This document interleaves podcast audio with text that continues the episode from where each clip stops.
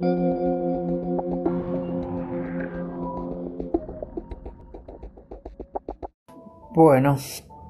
muy buenas a todas y a todos. Eh, en este capítulo quería hablar de, me gustaría hablar de, Barcelona, donde viví seis años, pero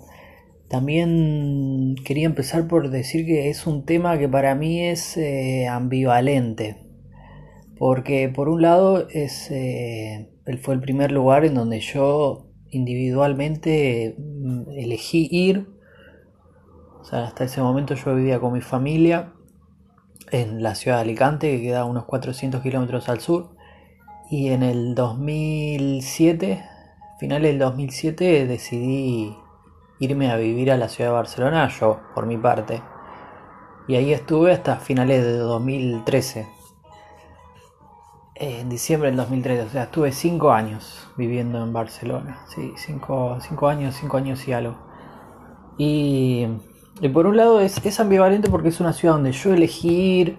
en donde quizá fue mi, época de mayor descubrimiento del mundo, de la gente, de las personas, de, Fue una muy buena época para mí, digamos, principalmente. sí, aunque no, no, no fue perfecto y hubo momentos también desagradables. Y, al mismo tiempo es la, la única ciudad de la cual yo realmente y de una manera personal decidí irme y, y que es uno de los aspectos de este, de este episodio que quería que me interesa comentar de, por qué decidí irme de, Barcelona después de 4 o 5 años viviendo allá.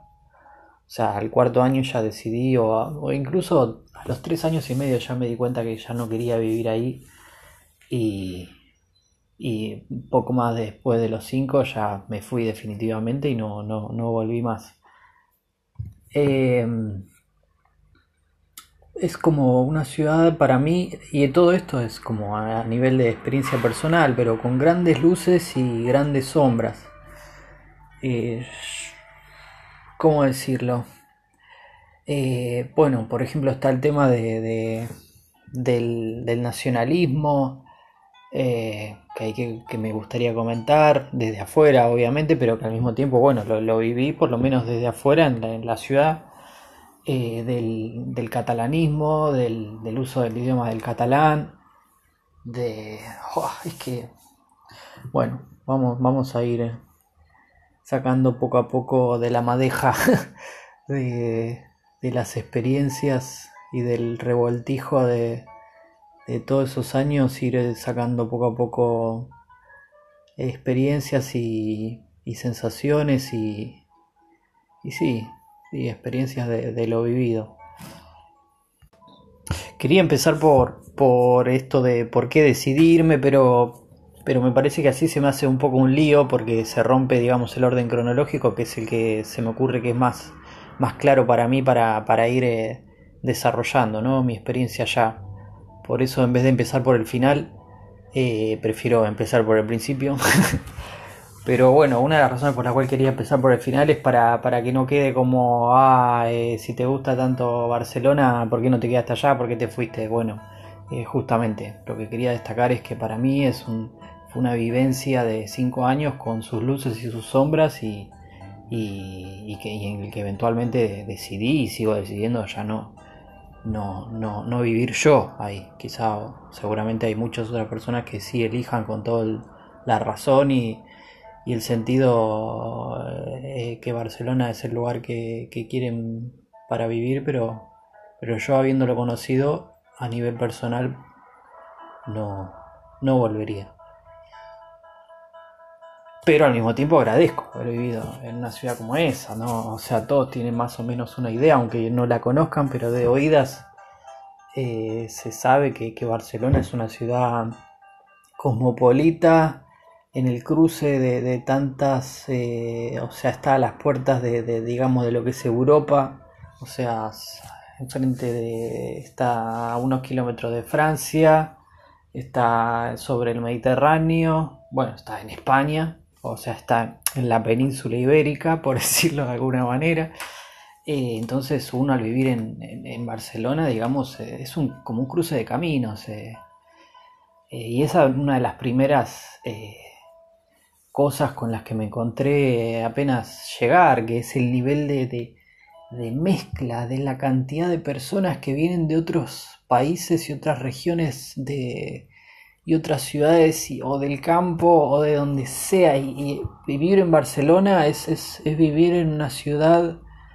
eh, cosmopolita. O sea, de, que uno nunca sabe caminando por la calle o entrando en un trabajo, empezar a trabajar, a, un, ir a un trabajo o vivir en un departamento compartido o lo que sea, uno nunca sabe con personas de qué origen se va a encontrar y por lo cual con qué tipo de culturas traen y bagajes y, y lenguajes y, y, eso para mí fue una experiencia que única que bueno la he visto por ejemplo en cuando fui un par de semanas estuve también en, en Londres pero bueno de vacaciones de visita y, y, también me pareció Londres habiendo sido la capital de, del imperio británico durante durante tantos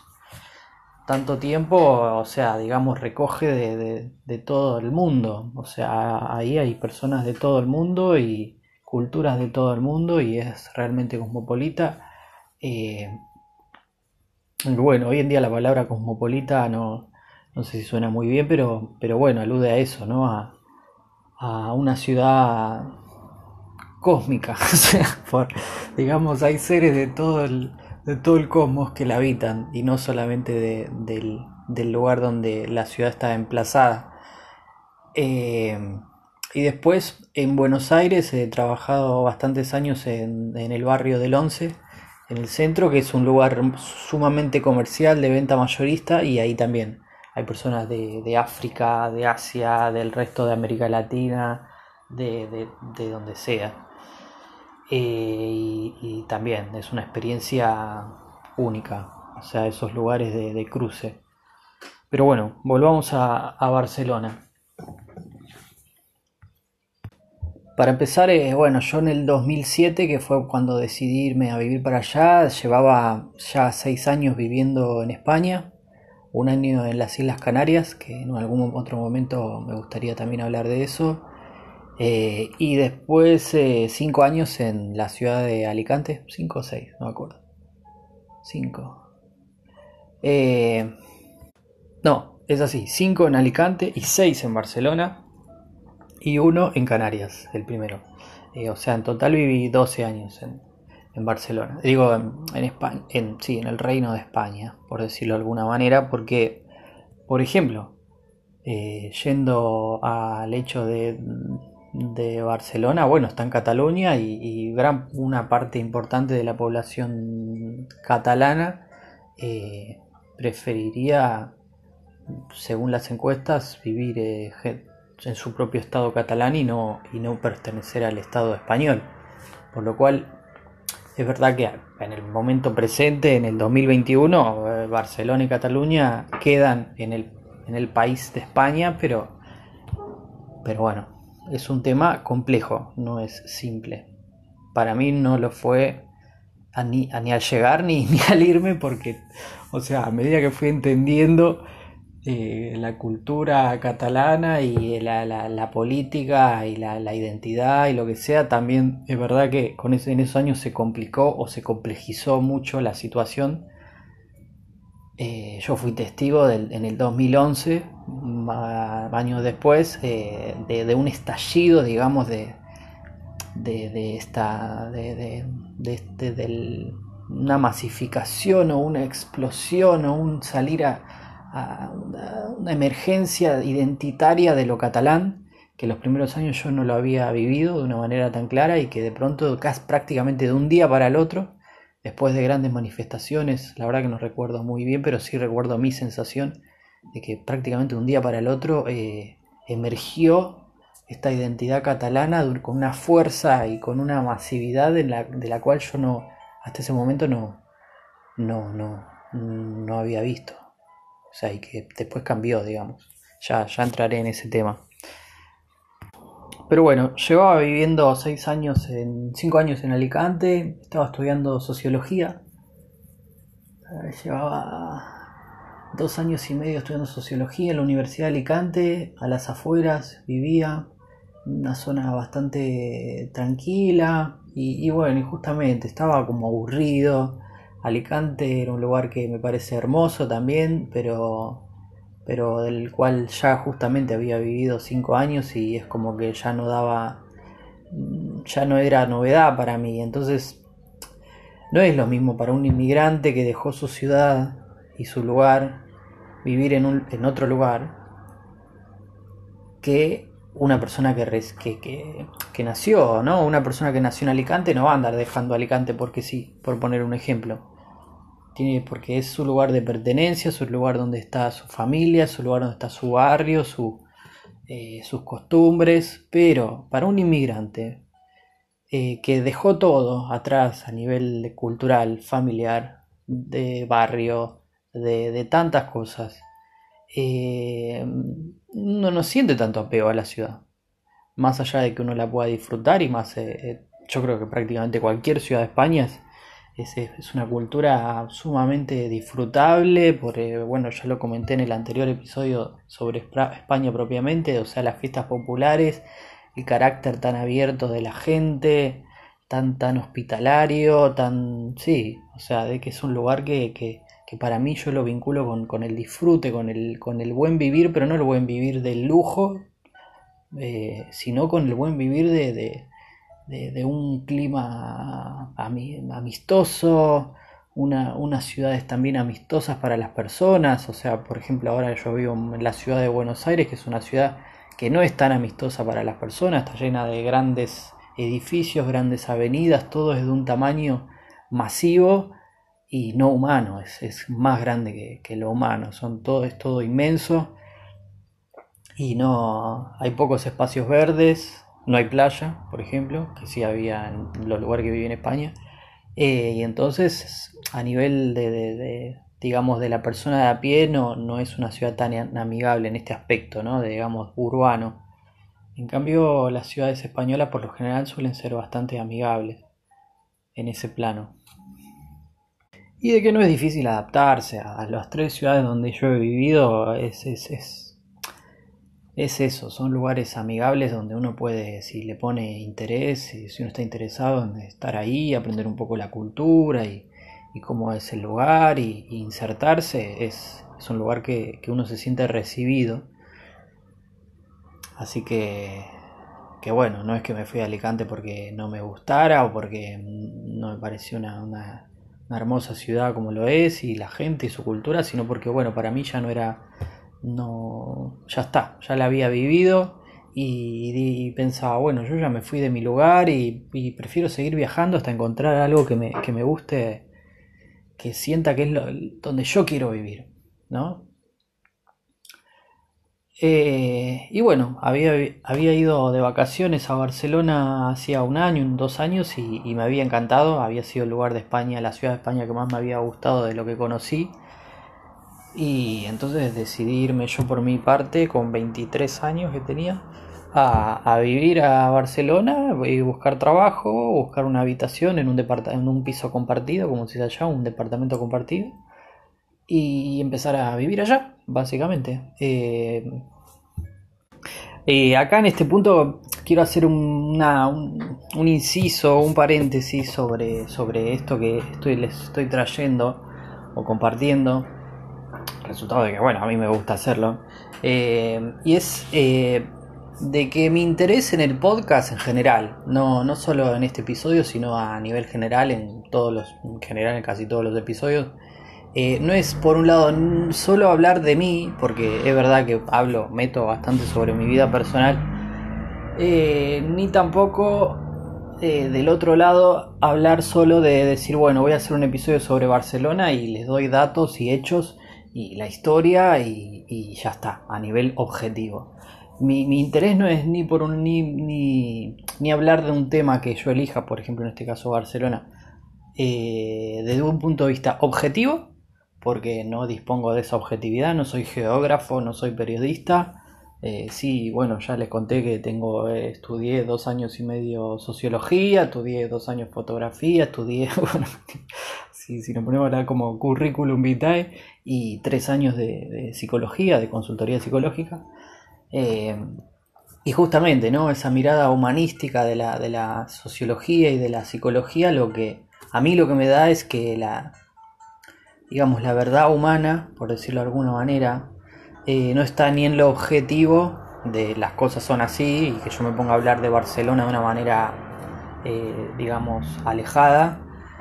eh, ni tampoco de, la pura subjetividad de yo contarles mi vida allá y cómo me fue y cómo me sentía y sin más y, que sea algo totalmente personal, una mi historia personal sobre Barcelona eh, que, que, a ver, que a mí me puede interesar hablarlo y que bueno, hacer este podcast es totalmente gratuito y bueno, que lo quiera escuchar. Bien, pero, pero para mí el interés es ese cruce entre los dos puntos, en el que hablo de mi vida personal,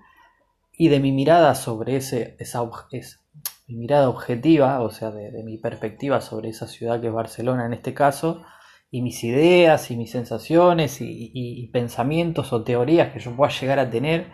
sobre, sobre Barcelona en este caso,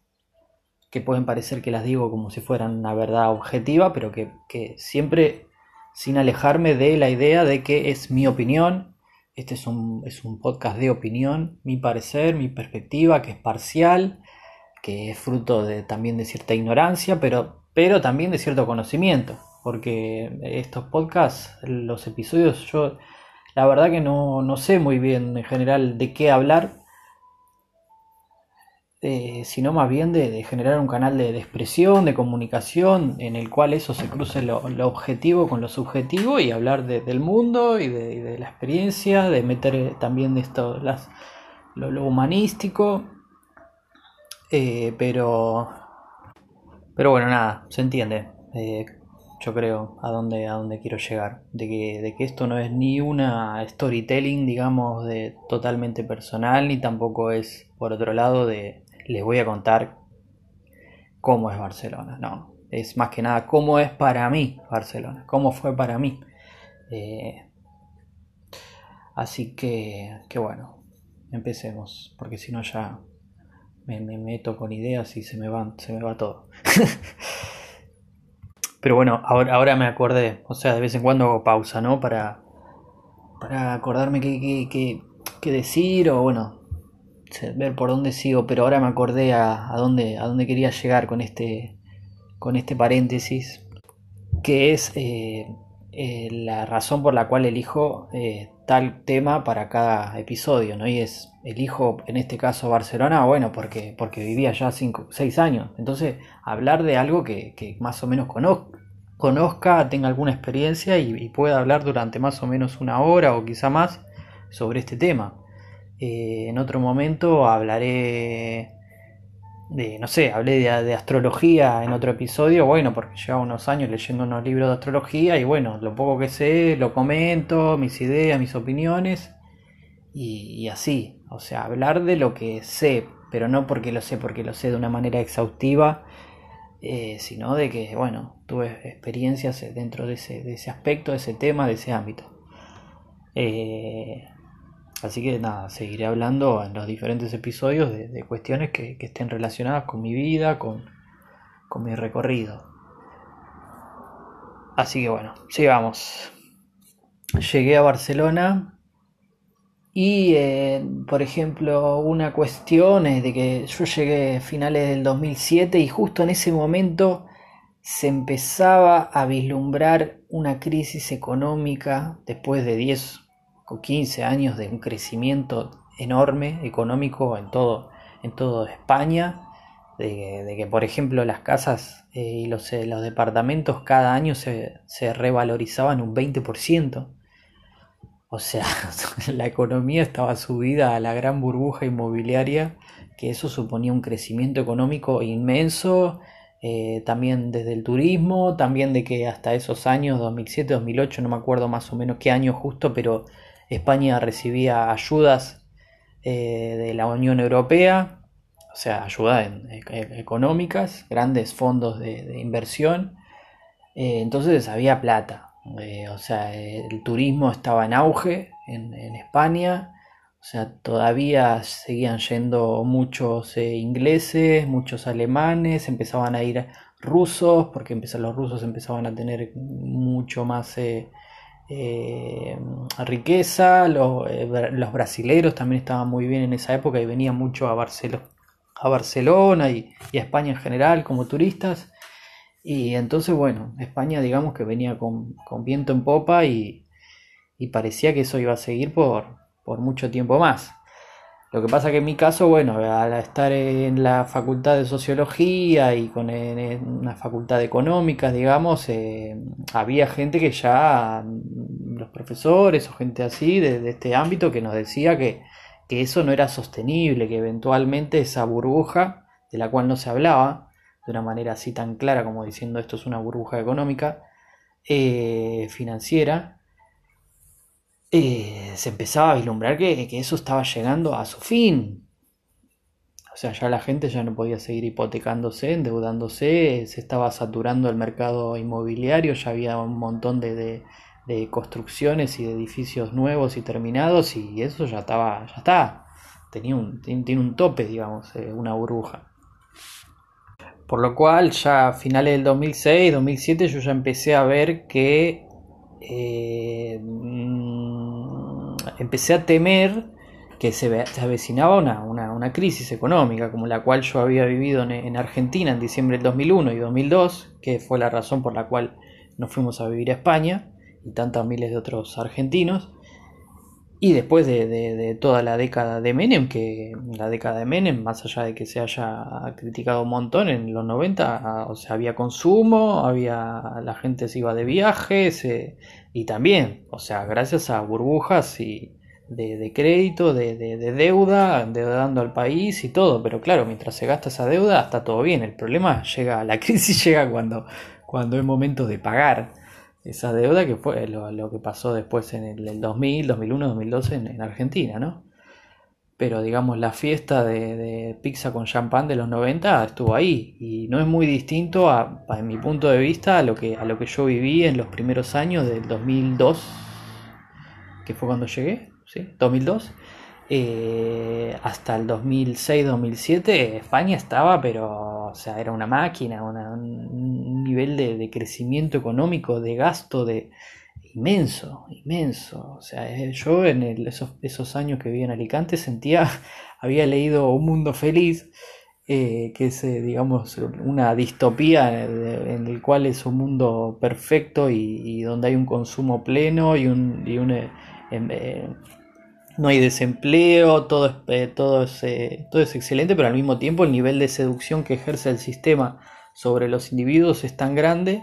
y de control que al final termina siendo una distopía porque, porque no hay, se pierde la libertad personal y la individualidad. Uno está sumido en esa vorágine de consumo y de,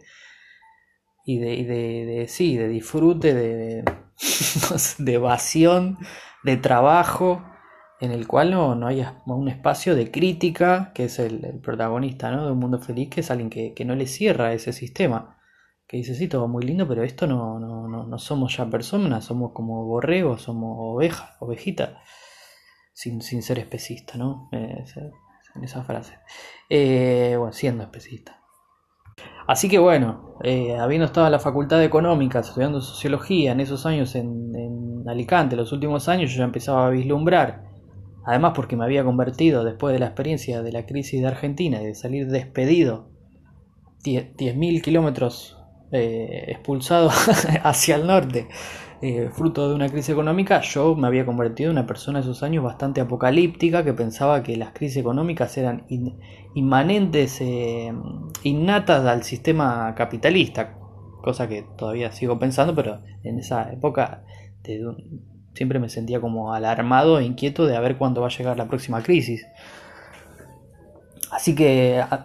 oliendo, digamos, intuyendo y también escuchando ciertas declaraciones muy minoritarias, porque esto no se decía en los grandes medios de comunicación, ni en las grandes revistas, ni lo decía la gente, ni tampoco lo decía el presidente, ni los políticos, ni nadie. No nadie decía que, que había una, una, una, gran burbuja inmobiliaria que cuando estalle iba a saltar todo por las partes como realmente ocurrió en el 2008.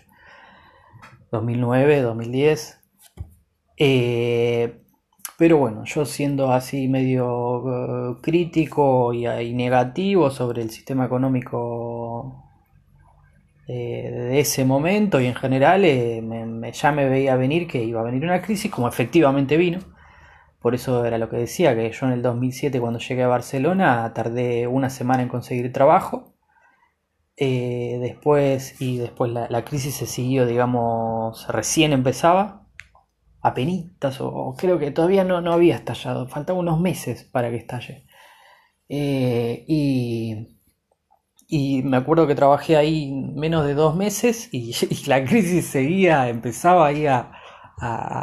la bola de nieve empezaba a hacerse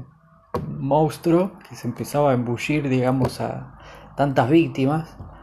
Eh, económicas y a desempleados, a gente que se quedaba sin, sin salud, sin educación, sin porque después eso trajo recortes eh, sanitarios en el gasto público. Eh, y ya dos meses después me acuerdo que ya en vez de tardar un mes, una semana en conseguir trabajo, o tardé ya un mes en conseguir trabajo. Y ya después, un año después, ya yo me, me agarré a ese trabajo que conseguí, que fue el Starbucks como, como barista sirviendo cafés.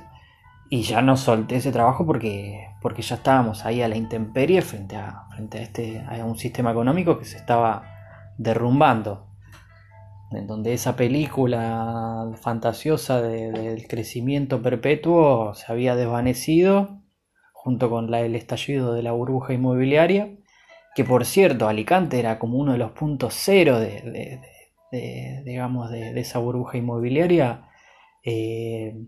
fue donde unos lugares donde más se construyó, más se invirtió, más, más eh, la gente se endeudó y las empresas para, para subirse a, esta, a toda esta historia.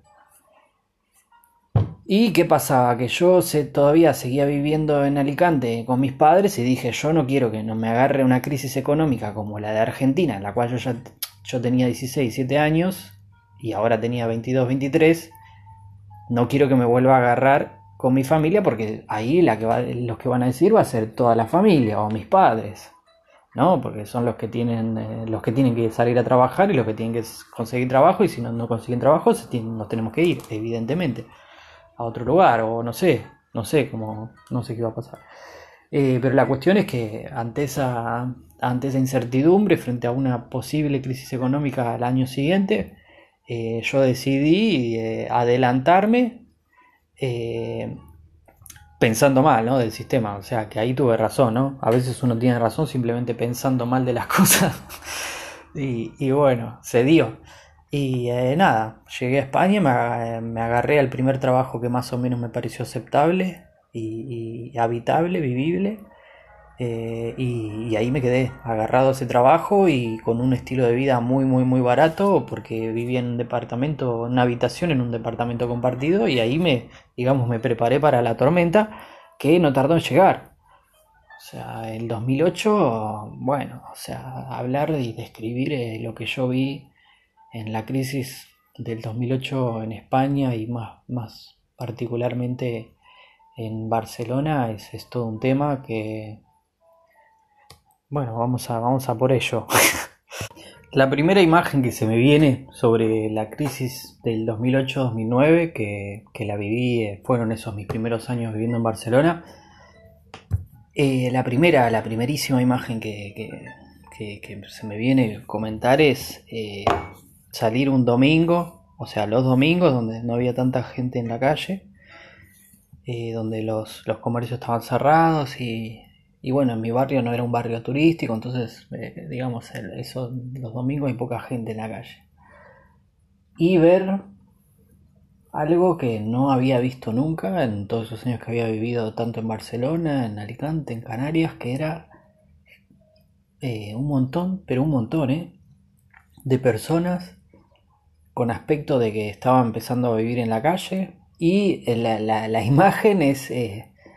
personas empujando un carrito de compras lleno de sus cosas, o sea, de su almohada, de su ropa, de, no sé, cosas metidas en bolsas, eh, y que si uno los veía, esas personas eran, digamos, nuevos vagabundos, no eran, no eran, no era que había vagabundos en otro lugar y los soltaron o no sé qué y, llegaron a Barcelona, no, eran personas que, que hasta ese momento pagaban hipotecas en general y tenían un trabajo Y fruto de esa crisis y estallido eh, de la burbuja, eh, las hipotecas subieron muchísimo y ya mucha gente no las pudo pagar, porque así fue una de las maneras de vender, digamos, esas hipotecas, que era que salía más barato tener una hipoteca que pagar un alquiler por ese mismo departamento.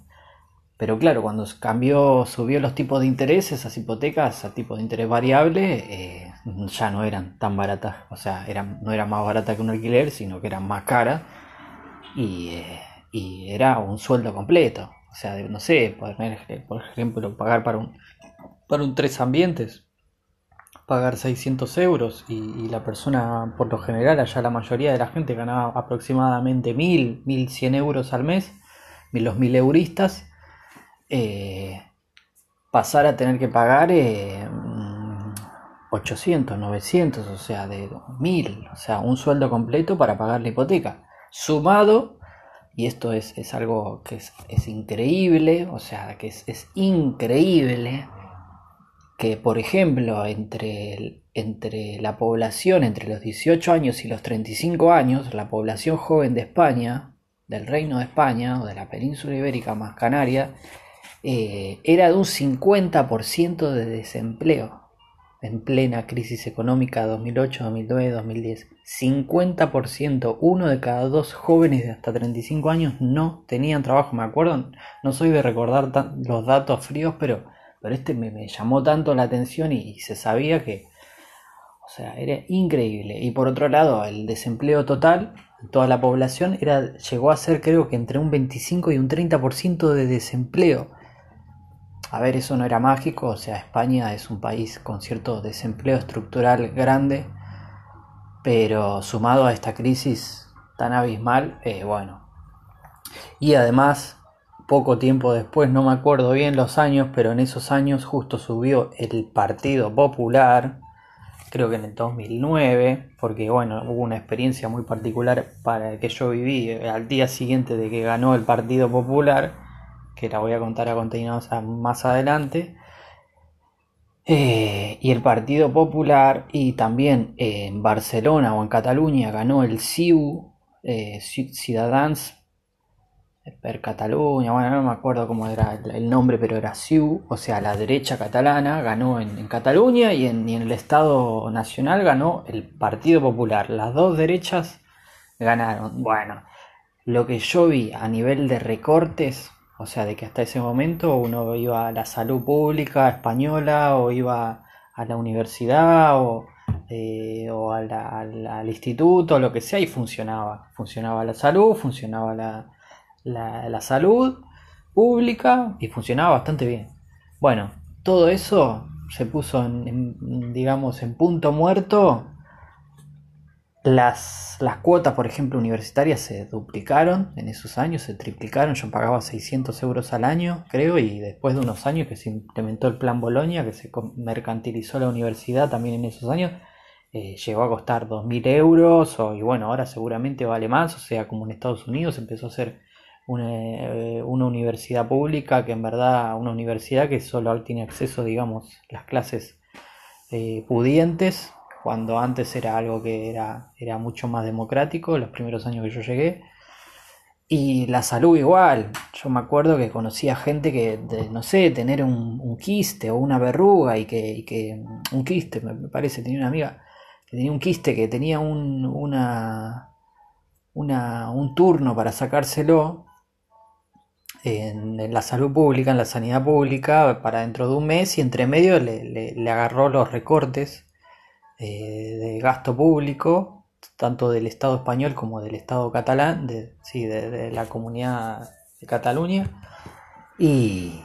todos esos turnos saltaron por los aires y ya nadie podía ir al médico, a menos que sea una emergencia. Eh, y se recortó, básicamente se recortó. A lo que voy es que una crisis económica en un sistema capitalista, no desde mi punto de vista, no es simplemente que el, eh, digamos, el mercado estalla, por ejemplo, con estas burbujas eh, financieras, sino que además eh, el Estado, eh, que, en ese momento creo que aportaba más o menos el 45% de, del PIB, o sea, de, que de las empresas públicas y el gasto público y todo eso representaba aproximadamente un 40% de la economía española, también recortó, o sea, algo que, increíble, o sea, eh, y, absolutamente inverosímil que en plena crisis económica el Estado además también recorte sus gastos, cuando el keynesianismo, o sea, la economía eh, digamos, socialdemócrata por la cual se caracteriza la eh, Europa la Unión Europea era justamente una, una, economía, una economía política contracíclica. O sea, de que cuando vienen estas crisis económicas el Estado invierte más y se endeuda más en déficit público para, para, para meter más, más gasto público en, la economía nacional para que se recomponga la, la, economía ¿no? y para que no caigamos en, en la debacle total. Bueno, ese gobierno de esos gobiernos de derecha en esos años lo que hicieron es exactamente lo contrario en plena crisis económica recortaron todavía más y esta chica que yo conocía que tenía un quiste que era una, un, trámite por decirlo de alguna manera era ir al médico y en, una y en una operación súper simple una intervención eh, médica súper simple te lo iban a sacar bueno esta persona en vez de tener un turno para dentro de un mes se lo postergaron durante más de un año se le hizo una bola en la, en la muñeca y tuvo que dejar el trabajo, tuvo que dejar eh, eh, de hacer del deporte que hacía, hacía handball, eh, tuvo que dejar todo y se quedó postrada en su casa porque no podía hacer nada, porque no le querían hacer una intervención médica que hasta hace medio año era, era algo de todos los días. Y así un montón de casos. A lo que voy es que se desmanteló la salud, se desmanteló la educación y se fue todo al demonio. Eh, así que bueno, ya se pueden hacer una idea. O sea, un 50% de desempleo juvenil. Eh, un paseamiento de gasto público en salud y educación. Eh, el, estallido de la burbuja inmobiliaria que hizo que además los bancos ya no le era negocio, entonces no hicieron ningún crédito más, no le prestaron plata más a nadie y además empezaron a ejecutar las hipotecas y empezaron a sacarle los, departamentos, los pisos a la gente y a subirle las hipotecas porque la tasa de interés había subido. Entonces mucha gente eh, se quedó con grandes deudas, allá un departamento, digamos, familiar, un piso familiar costaba alrededor de 200 mil euros, ya no podían pagar la hipoteca, iban al banco a devolver la llave, pero la hipoteca te la quedabas, que ese fue, en los primeros años era una locura de ley, solamente era algo español, porque en Estados Unidos no, puede pagar más la hipoteca, va al banco, le devuelve la llave y ya está, no pagas más la deuda el crédito y, te deshaces de la deuda y del, de la propiedad. Bueno, en España no. en España te, te, quedabas con el 50% de la deuda total y sin, el, y sin la propiedad. Una locura. A lo que iba, me voy por las ramas, perdón, pero bueno, es un tema que no toco desde hace tantos años. Yo llevo, ya me fui en el mm, diciembre del 2013 de Barcelona y aparte este tema que ocurrió en el 2008-2009 hacía tiempo que no lo hablaba, pero eh, a lo que iba cuando empecé este, este tema de esto de la gente con los carritos, los changuitos caminando por la calle, que para mí era como la zombificación del consumidor, digamos. O sea, mientras hubo crecimiento económico, esos changuitos eran usados por los consumidores adentro de los, de los eh, supermercados para llenarlos y de, productos, ¿no? de consumo de todo el mundo. Y después de la crisis económica, a partir de la crisis económica, esos changuitos, esos mismos changuitos de supermercado eran usados afuera del supermercado para poner las cosas, las pocas cosas que se había guardado la gente, su ropa, su almohada y no sé qué, y su frazada, eh, para deambular por las calles. Y, de verdad, o sea, yo me acuerdo de salir esos domingos y ver uno y otro y otro y otro, o sea, dos por cuadra, digamos, de caminar y cuadra y cuadra y, veía gente, gente, gente, gente, gente, eh, así, con carritos y, y, sentados ahí eh, en, el, en, el, umbral de los negocios cerrados eh, o, caminando con el changuito y, con caras tristes. Y bueno, gente, gente que se le, se le rompió su vida y que, uno sabía que eran gente que hasta hace poco eran parte de la, digamos, clase media baja que tenía un trabajo de mil euros, de lo que sea, en general suele ser en el mundo de la restauración, el sector de la restauración, de la hotelería, de la hostelería, eh, o de fábricas, eh, automotrices o cosas así, eh, y que fueron despedidos porque el, desempleo subió muchísimo y además le subieron la hipoteca, no pudieron pagar y se quedaron sin casa y sin ingresos. Así que bueno. Ese, ese fue algo que me tocó vivir eh, al segundo año de, vivir en, Barcelona y, por, y era la razón por la cual yo me había ido dos años antes, que era que me, olí, me vi venir esa crisis y preferí que, me agarre eh, en un trabajo fijo a mí solo que eh, viviendo con mi familia, además que mi familia trabajaba en sectores económicos que eran muy volátiles, que era tanto la eh, la publicidad como mi mamá estaba en el tema del marketing y la publicidad y mi papá estaba en el tema de inmobiliario y de construcción. O sea, dos sectores económicos que iban a saltar por los aires en cuanto, en cuanto a la burbuja inmobiliaria estalle, porque, porque marketing y publicidad es lo primero que, recortan las empresas que están en crisis y bueno, y lo inmobiliario ni hablar. Por lo cual, eh, bueno, empecé a trabajar ahí en Starbucks sirviendo café. Estuve nueve meses trabajando seis días eh, continuados y, descansar dos o tres a veces, eh, ocho horas al día. y eso me, estaba, digamos, secando. No hacía más que trabajar o, descansar para ir a trabajar. Eso es un tema que toqué en, en otro episodio que es ocio o negocio. Esto de vivir para trabajar y, bueno, le pregunté al, gerente de, la zona, de, a mis jefes, de, si me podía bajar, en vez de trabajar 40 horas semanales, trabajar 20 horas semanales, porque mis gastos eran, a mí esos nueve meses me sobraba más de la mitad del sueldo, porque mi vida era justamente muy austera, porque, porque me estaba preparando para esa crisis. Eh, y bueno, me dediqué ese primer año a ahorrar también para estar tranquilo. Eh, y eh, pedí que me bajen a 20 horas y mágicamente para mí, porque no me lo esperaba,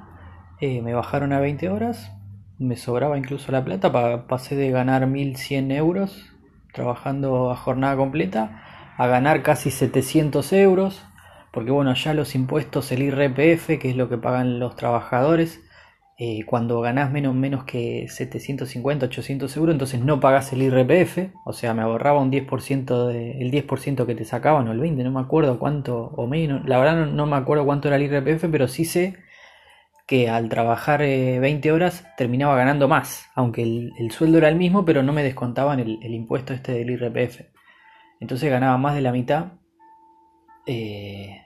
que los 1100 euros si me reducía a 20. o sea, que a mí me, sirve, digamos, dije en ese momento y ya está. Y ahí me quedé y trabajé cuatro años y medio más de esa manera, en que iba tres días eh, al trabajo, no más. Un día trabajaba ocho horas, creo, y los otros días trabajaba seis o así. Iba al principio del primer año y, el segundo año creo que trabajaba tres días a la semana, repartía esas 20 horas y después eh, los últimos dos años trabajaba cuatro días a la semana, cinco horas cada, cada día. Eh, y bueno, eso fue también porque veía que Barcelona era una ciudad eh, con tantos estímulos, tantas cosas por conocer, tanta cultura, tantos lugares, tanta, sí, una ciudad bella, tanta naturaleza también muy cerca de la ciudad.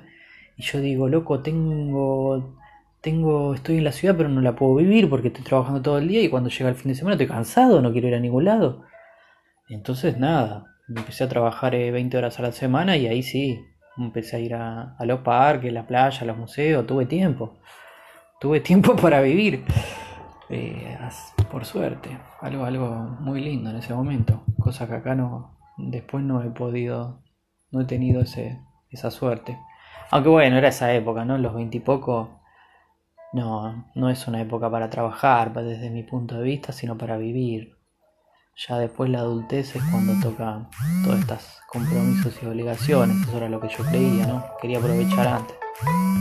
Perdón, que sonó una alarma. Así que bueno, plena crisis, yo estando en el Starbucks, eh, ahí empezaba a ver por primera vez, eh, tenía un trabajo fijo y encima en una gran empresa como, como Starbucks,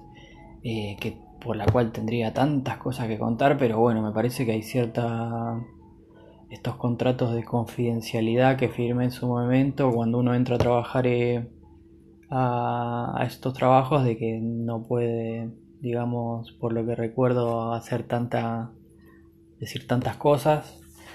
pero, pero bueno, también esos mismos recortes y esa misma crisis económica que se traducía, que había en, en todo el país eh, y los recortes en, salud y educación también estaban en, en Starbucks a partir del segundo o tercer año que yo trabajaba ahí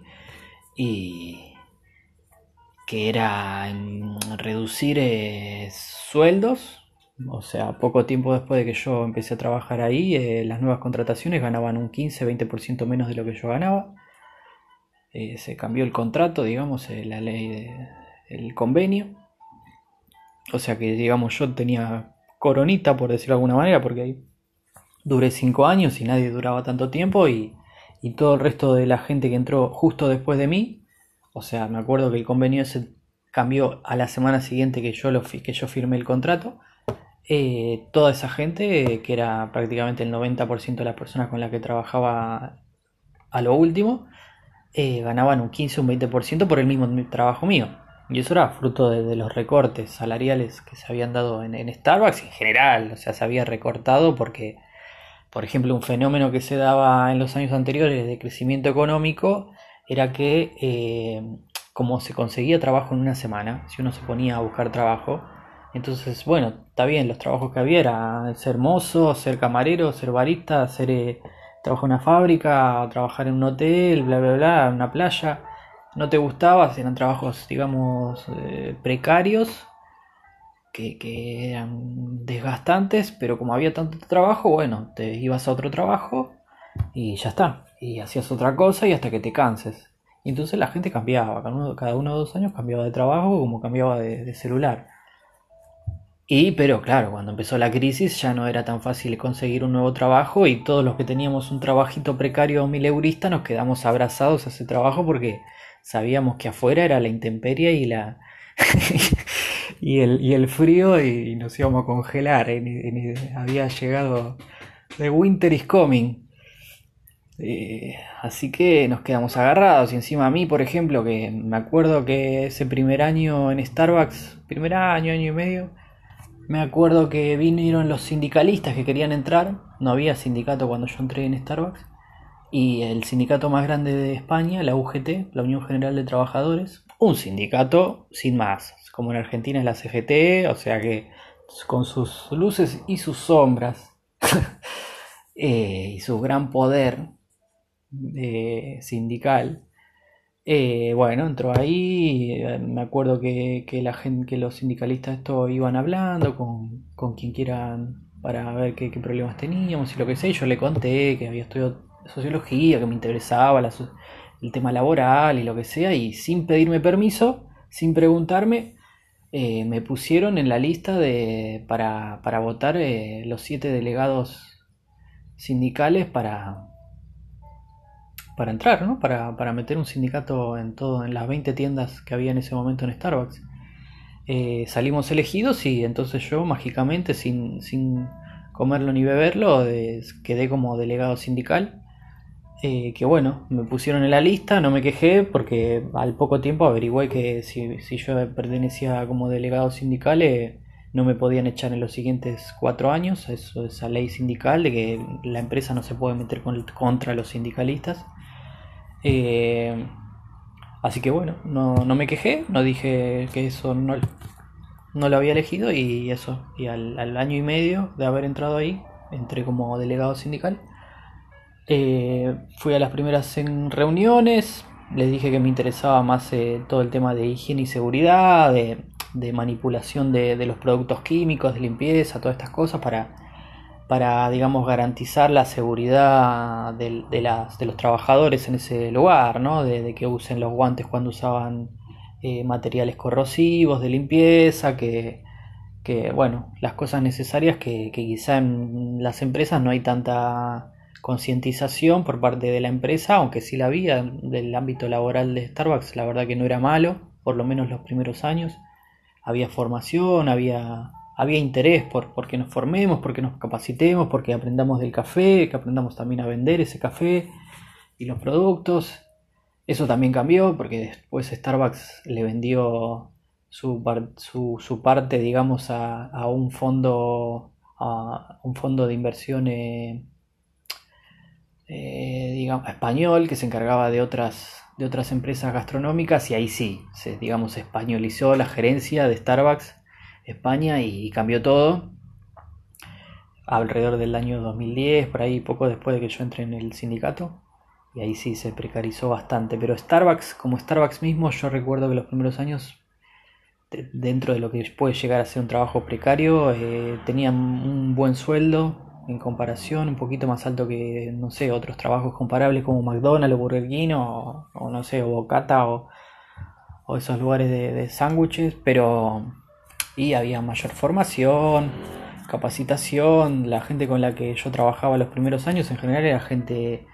latinoamericana o argentina con carreras universitarias pero que no encontraban trabajo de lo suyo que pagaran lo suficiente y entonces iban a trabajar a a Starbucks y tenían un sueldo que no estaba tan mal.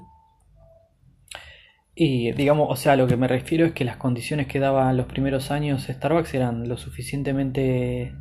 interesantes como para que gente que, era profesional, de, no sé, de financiero, económico, marketing y cosas así, la, la gente con la que yo trabajaba, eh, trabajar ahí en vez de en sus propias profesiones, que en España la verdad que no se pagaban bien en esa época o sea, un licenciado en economía, un licenciado en finanzas, un licenciado en marketing. Eh, la economía española, la estructura económica de España, para mí tiene como característica que no, integra esos, ese capital humano eh, en el mercado, digamos, laboral. Eh, queda mucha gente con licenciaturas que está desempleada o subempleada, que trabaja eso haciendo cafés. Y ni hablar de los inmigrantes también, gente con una gran formación, pero que no, que no, no, consigue trabajo a lo suyo.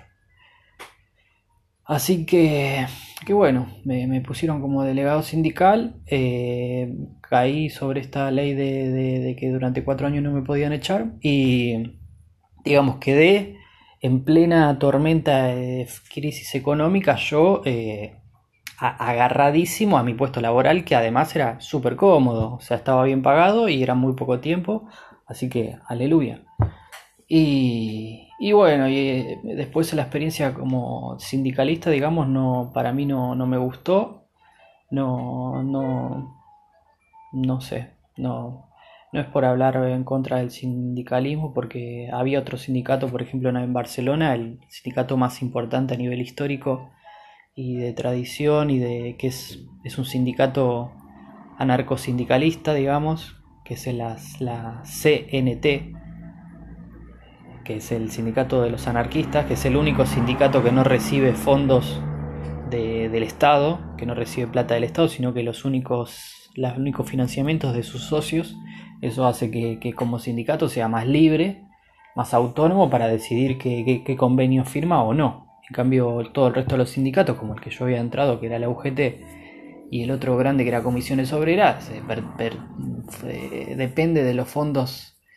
supermillonarios de que le da el Estado y las autonómicas, las regiones.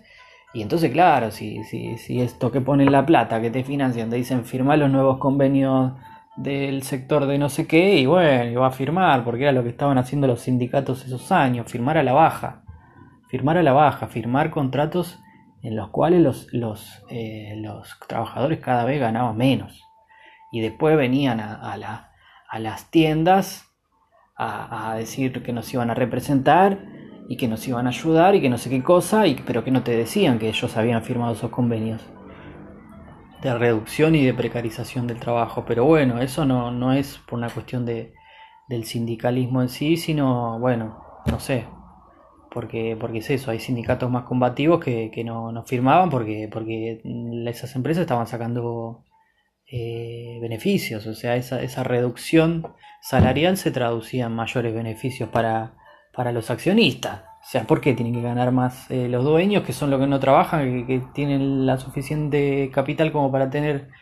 eh, acciones y no sé qué, y los trabajadores que sí están entregando su tiempo de vida todos los días, cada vez ganan menos? Está bien, alguna gente los defenderá, pero no los sindicalistas. No los sindicalistas. la posición del sindicalismo era, era reivindicar esos derechos salariales. Pero bueno, nada, a mí no me gustó. No me gustó pertenecer a ese sindicato que del cual prefiero no, bueno, no, no es algo que era particular de ese sindicato, era, era lo que pasaba en toda Europa y en todo el mundo, que era sindicatos que firmaban a la baja los nuevos convenios. Eh, por la, ellos tendrán sus razones, pero que lo cual yo no quería formar parte y yo sabía que aunque renunciara a mi puesto de delegado sindical, eh, esos cuatro años iban a mantener. Porque también puede ser que la empresa diga, bueno, fuiste sindicalista, ahora ya no lo sos más, ya está, te machaco, te echo. O te, o te, hago como bullying laboral, ¿no? Moving. Y no, no, fue el caso porque, bueno, la ley me defendía y no, no me pude, fui intocable durante los siguientes cuatro años. Así que esa era mi situación. Por ejemplo, me acuerdo, ¿no? Eh, esos años, ya habiendo estudiado sociología, yo me gustaba, ¿no? La economía, hablar de economía con la gente, que, no hay mucha información, la gente no suele tener mucha información sobre economía, ni sobre la estructura económica de los países, ni sobre lo que, la, lo que significan las políticas económicas eh, desempeñadas por los estados y las regiones para, para contrarrestar las crisis, lo que sea, no había tanta información y, y bueno, a mí eso es un tema que me interesaba y me, y también me gustaba charlar y me acuerdo que yo en esos años a toda la gente que yo conocía de mi edad que me contaban quiero dejar este trabajo porque ya estoy harto como tantas veces y todo, o sea, de lo que le contaba antes de que la gente en esos trabajos precarios cambiaba y cambiaba y cambiaba y yo les decía no cambie, o sea, esa época se acabó ya no existe más. O sea, ya no es que no te gusta más tu trabajo, renuncias y te vas a otro trabajo. No, si renuncias no vas a encontrar más trabajo. Eh, o las probabilidades de que, de que, encuentres trabajo va a ser mucho más baja y además las condiciones laborales de ese nuevo trabajo van a ser bastante peores al anterior trabajo que vos dejaste. Entonces, quédate agarrado a ese trabajo. Y me acuerdo que un par de años después esa misma gente que yo le había dicho eso, con ese tono apocalíptico que al principio caía mal quizá, o que generaba una, una mala sensación, pero que me decían, Fede, menos mal que me dijiste eso y me quedé agarrado a este trabajo porque ahora eh, son mucho peores las contrataciones y es eso, no se consigue trabajo. Pero bueno, no, no me, es momento de tirarme las flores un ratito. Así que bueno, por otro lado, eh, bueno, no, este, este paréntesis que había hecho sobre el objetivo y lo subjetivo de las experiencias y, la, los hechos de, un tema en específico, como es en este caso el tema de, Barcelona, eh, y no cruzar lo subjetivo con lo objetivo, o sea, contar esa, que, es Barcelona, pero desde mi mirada, ¿no? Y otra cosa que estaba ocurriendo en esos años, 2008, 2009, 2010, era eh, una lucha, digamos, política y encarnizada entre los estudiantes, o bueno, la parte de los estudiantes universitarios politizados, eh, activistas por la educación pública y no mercantilizada,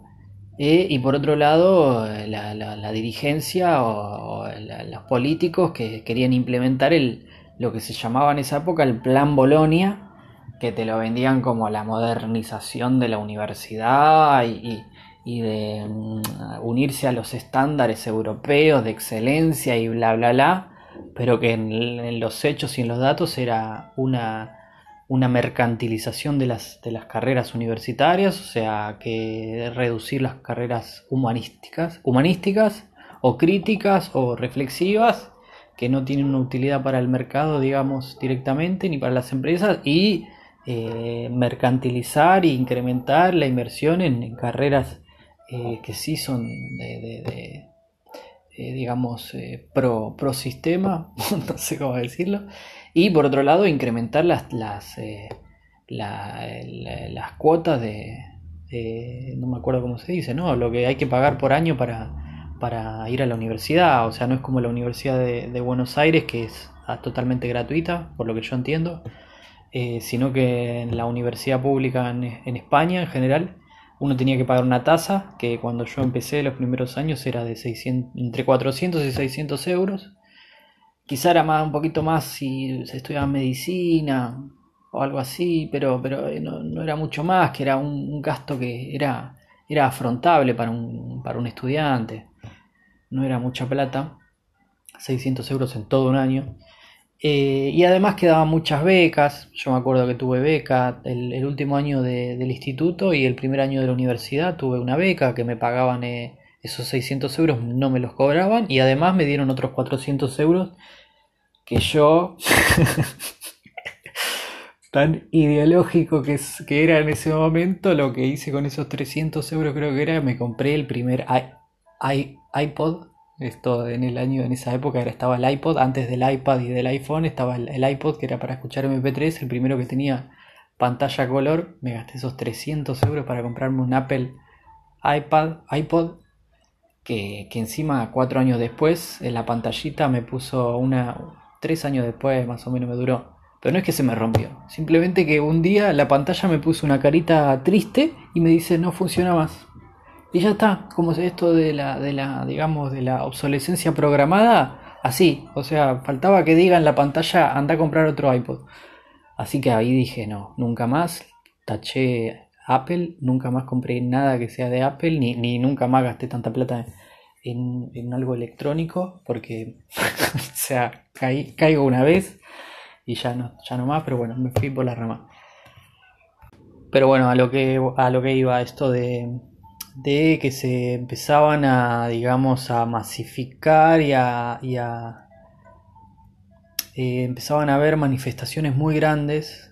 de los estudiantes universitarios y de gente también que, apoyaba esa causa en contra de la mercantilización de la universidad y de la educación pública. Y en, en Barcelona se empezaba a eso a, a vivir en, en, ese año 2008, 2009, 2010 un estado de confrontación entre la juventud y militante, digamos, activista, militante que iba a las manifestaciones y, eh, y, el Estado y las fuerzas policiales y policíacas y judiciales eh, que perseguían, digamos, a, la juventud.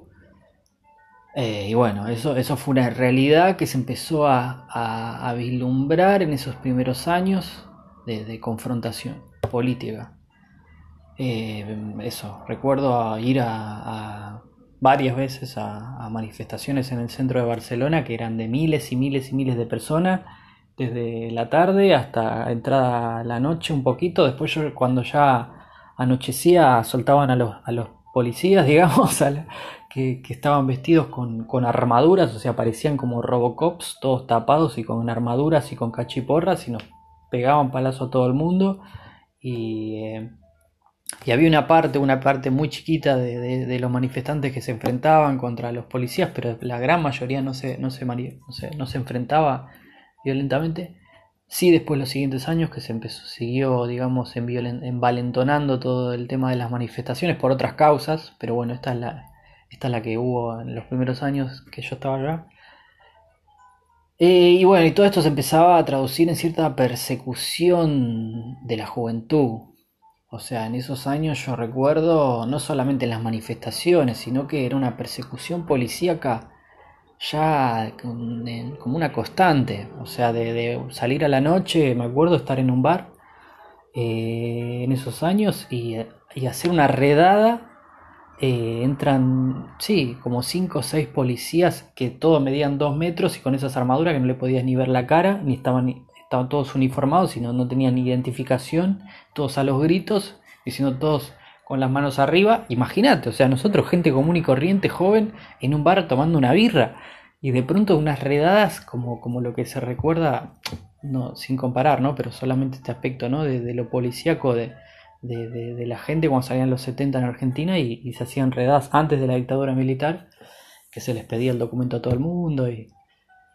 y bueno, ¿no? Y se empezaba, digamos, a ver un clima en Barcelona más de, esto, de, de, policíaco, de, persecución de la juventud. Eh, hablando de este tema, o sea, eh, yo creo que vale la pena decir que Barcelona tradicionalmente, o sea, por ejemplo, esto, el, el sindicato de la CNT, en el año 1936, o sea, va a ser casi 20 años.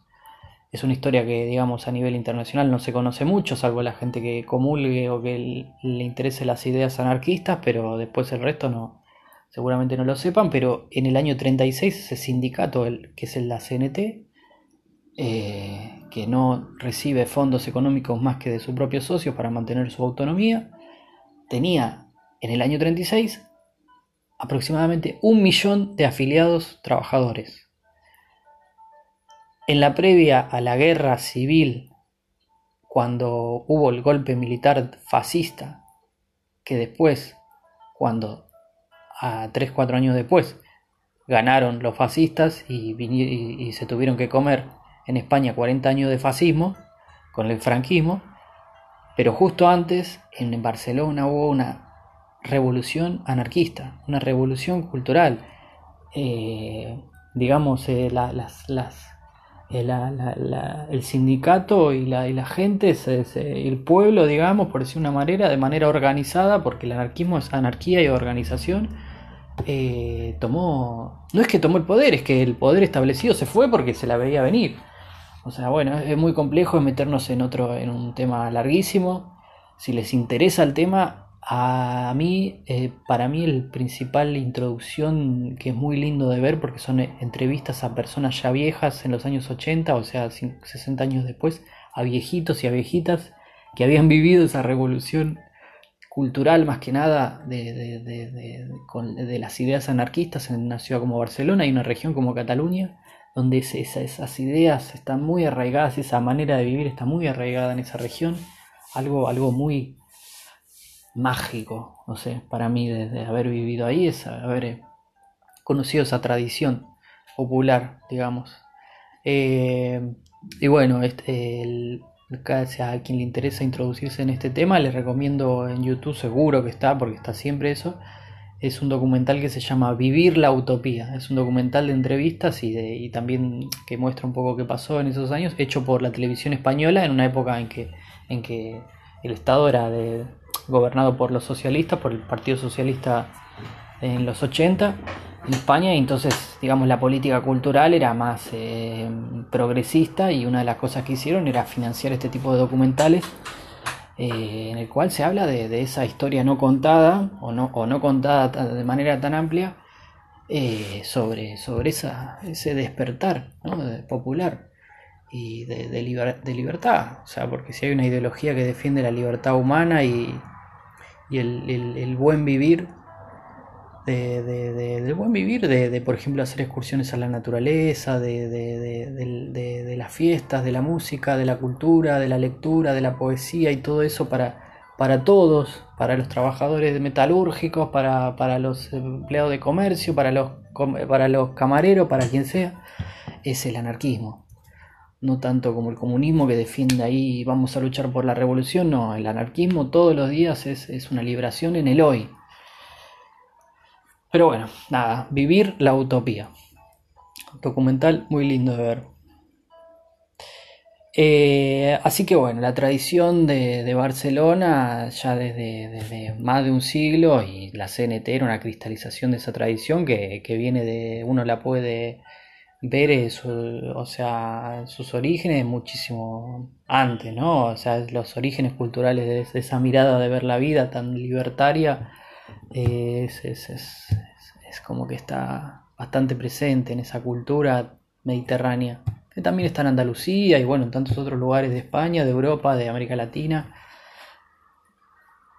Eh, y bueno, ¿no? Esa tradición de, de libertad que a Barcelona se la llama la rosa, la rosa del foc, creo, la rosa de fuego. Eh, digamos, eh, se traducía en, por ejemplo, una presencia muy grande de centros culturales eh, autogestionados y ocupados, o sea que por lo general eran edificios que pertenecían al Estado, al sector público, pero que estaban en desuso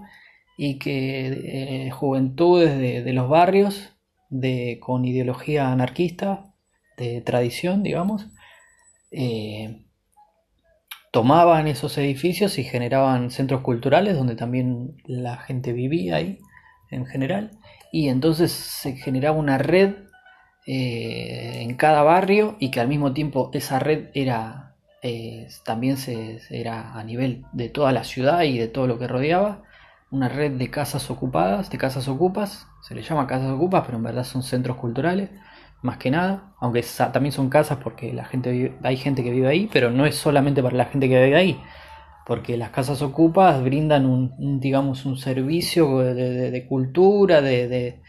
de actividades de, de, apoyo también, de apoyo mutuo, de bueno, un montón de cosas, de, comida, de, y entre esos también fiestas, que era lo que a mí más me gustaba de la noche en Barcelona, que era ir a las fiestas en las casas ocupas. Y también una vez al año se, organizaba también eh, eh, una gran fiesta en las calles, en ciertos los barrios donde había más presencia ocupa. Eh, digamos, donde la fiesta era al aire libre. No, era, era, ahora que me acuerdo, eran como las fiestas populares de cada barrio, porque allá en España cada barrio tiene su fiesta popular, que es una semana en que la gente sale a la calle a, montar, montarse verbenas y se sientan en la calle a tomar cerveza, a comer y, estar con los vecinos desde la tarde hasta la noche, bien entrada la noche. Eh, y eh, y bueno, y siempre que se montaban esas eh, fiestas populares semanales, o sea, de una semana de duración,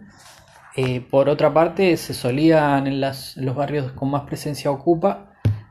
hacer esas fiestas alternativas, alternativos, bueno, no me acuerdo yo mucho de catalán, lo poco que sabía,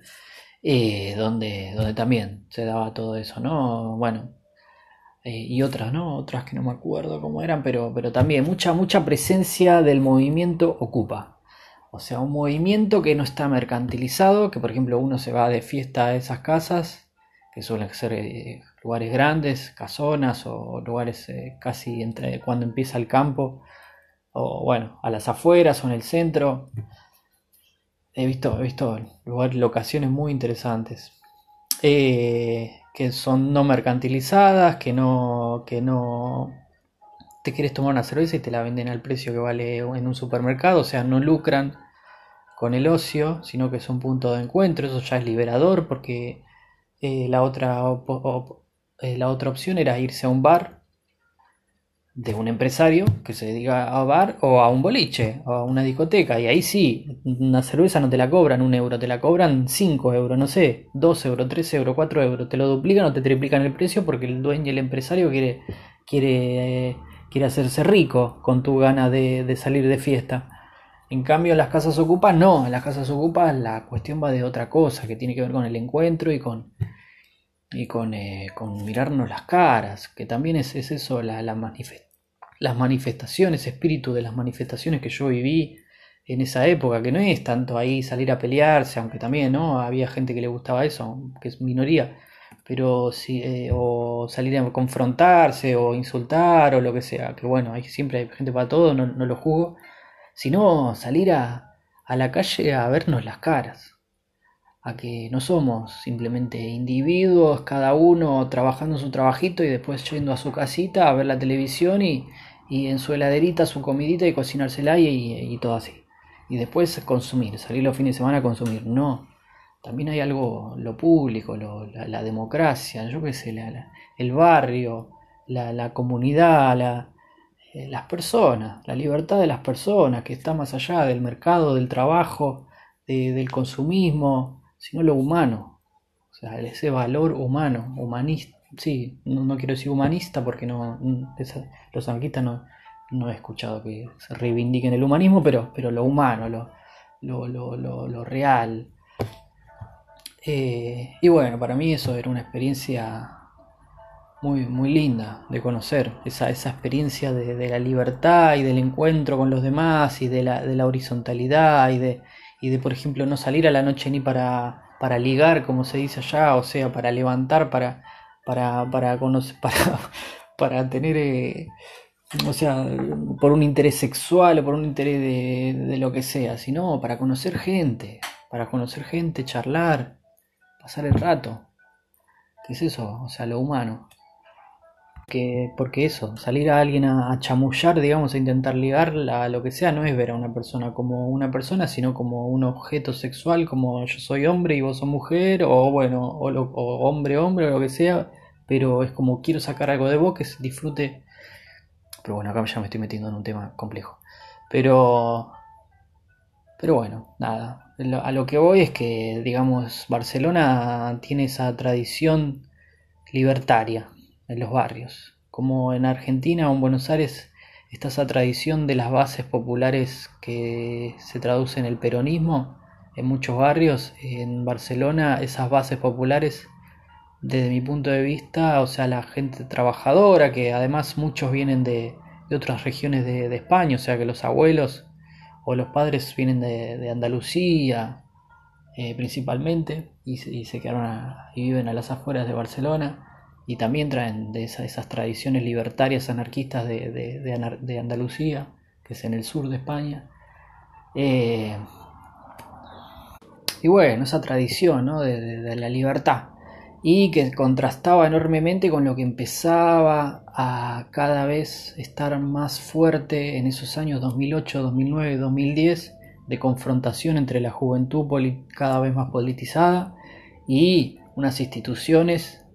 eh, gubernamentales que, apostaban por lo policíaco, por la judicialización, por, eh, la persecución, básicamente. Perdón.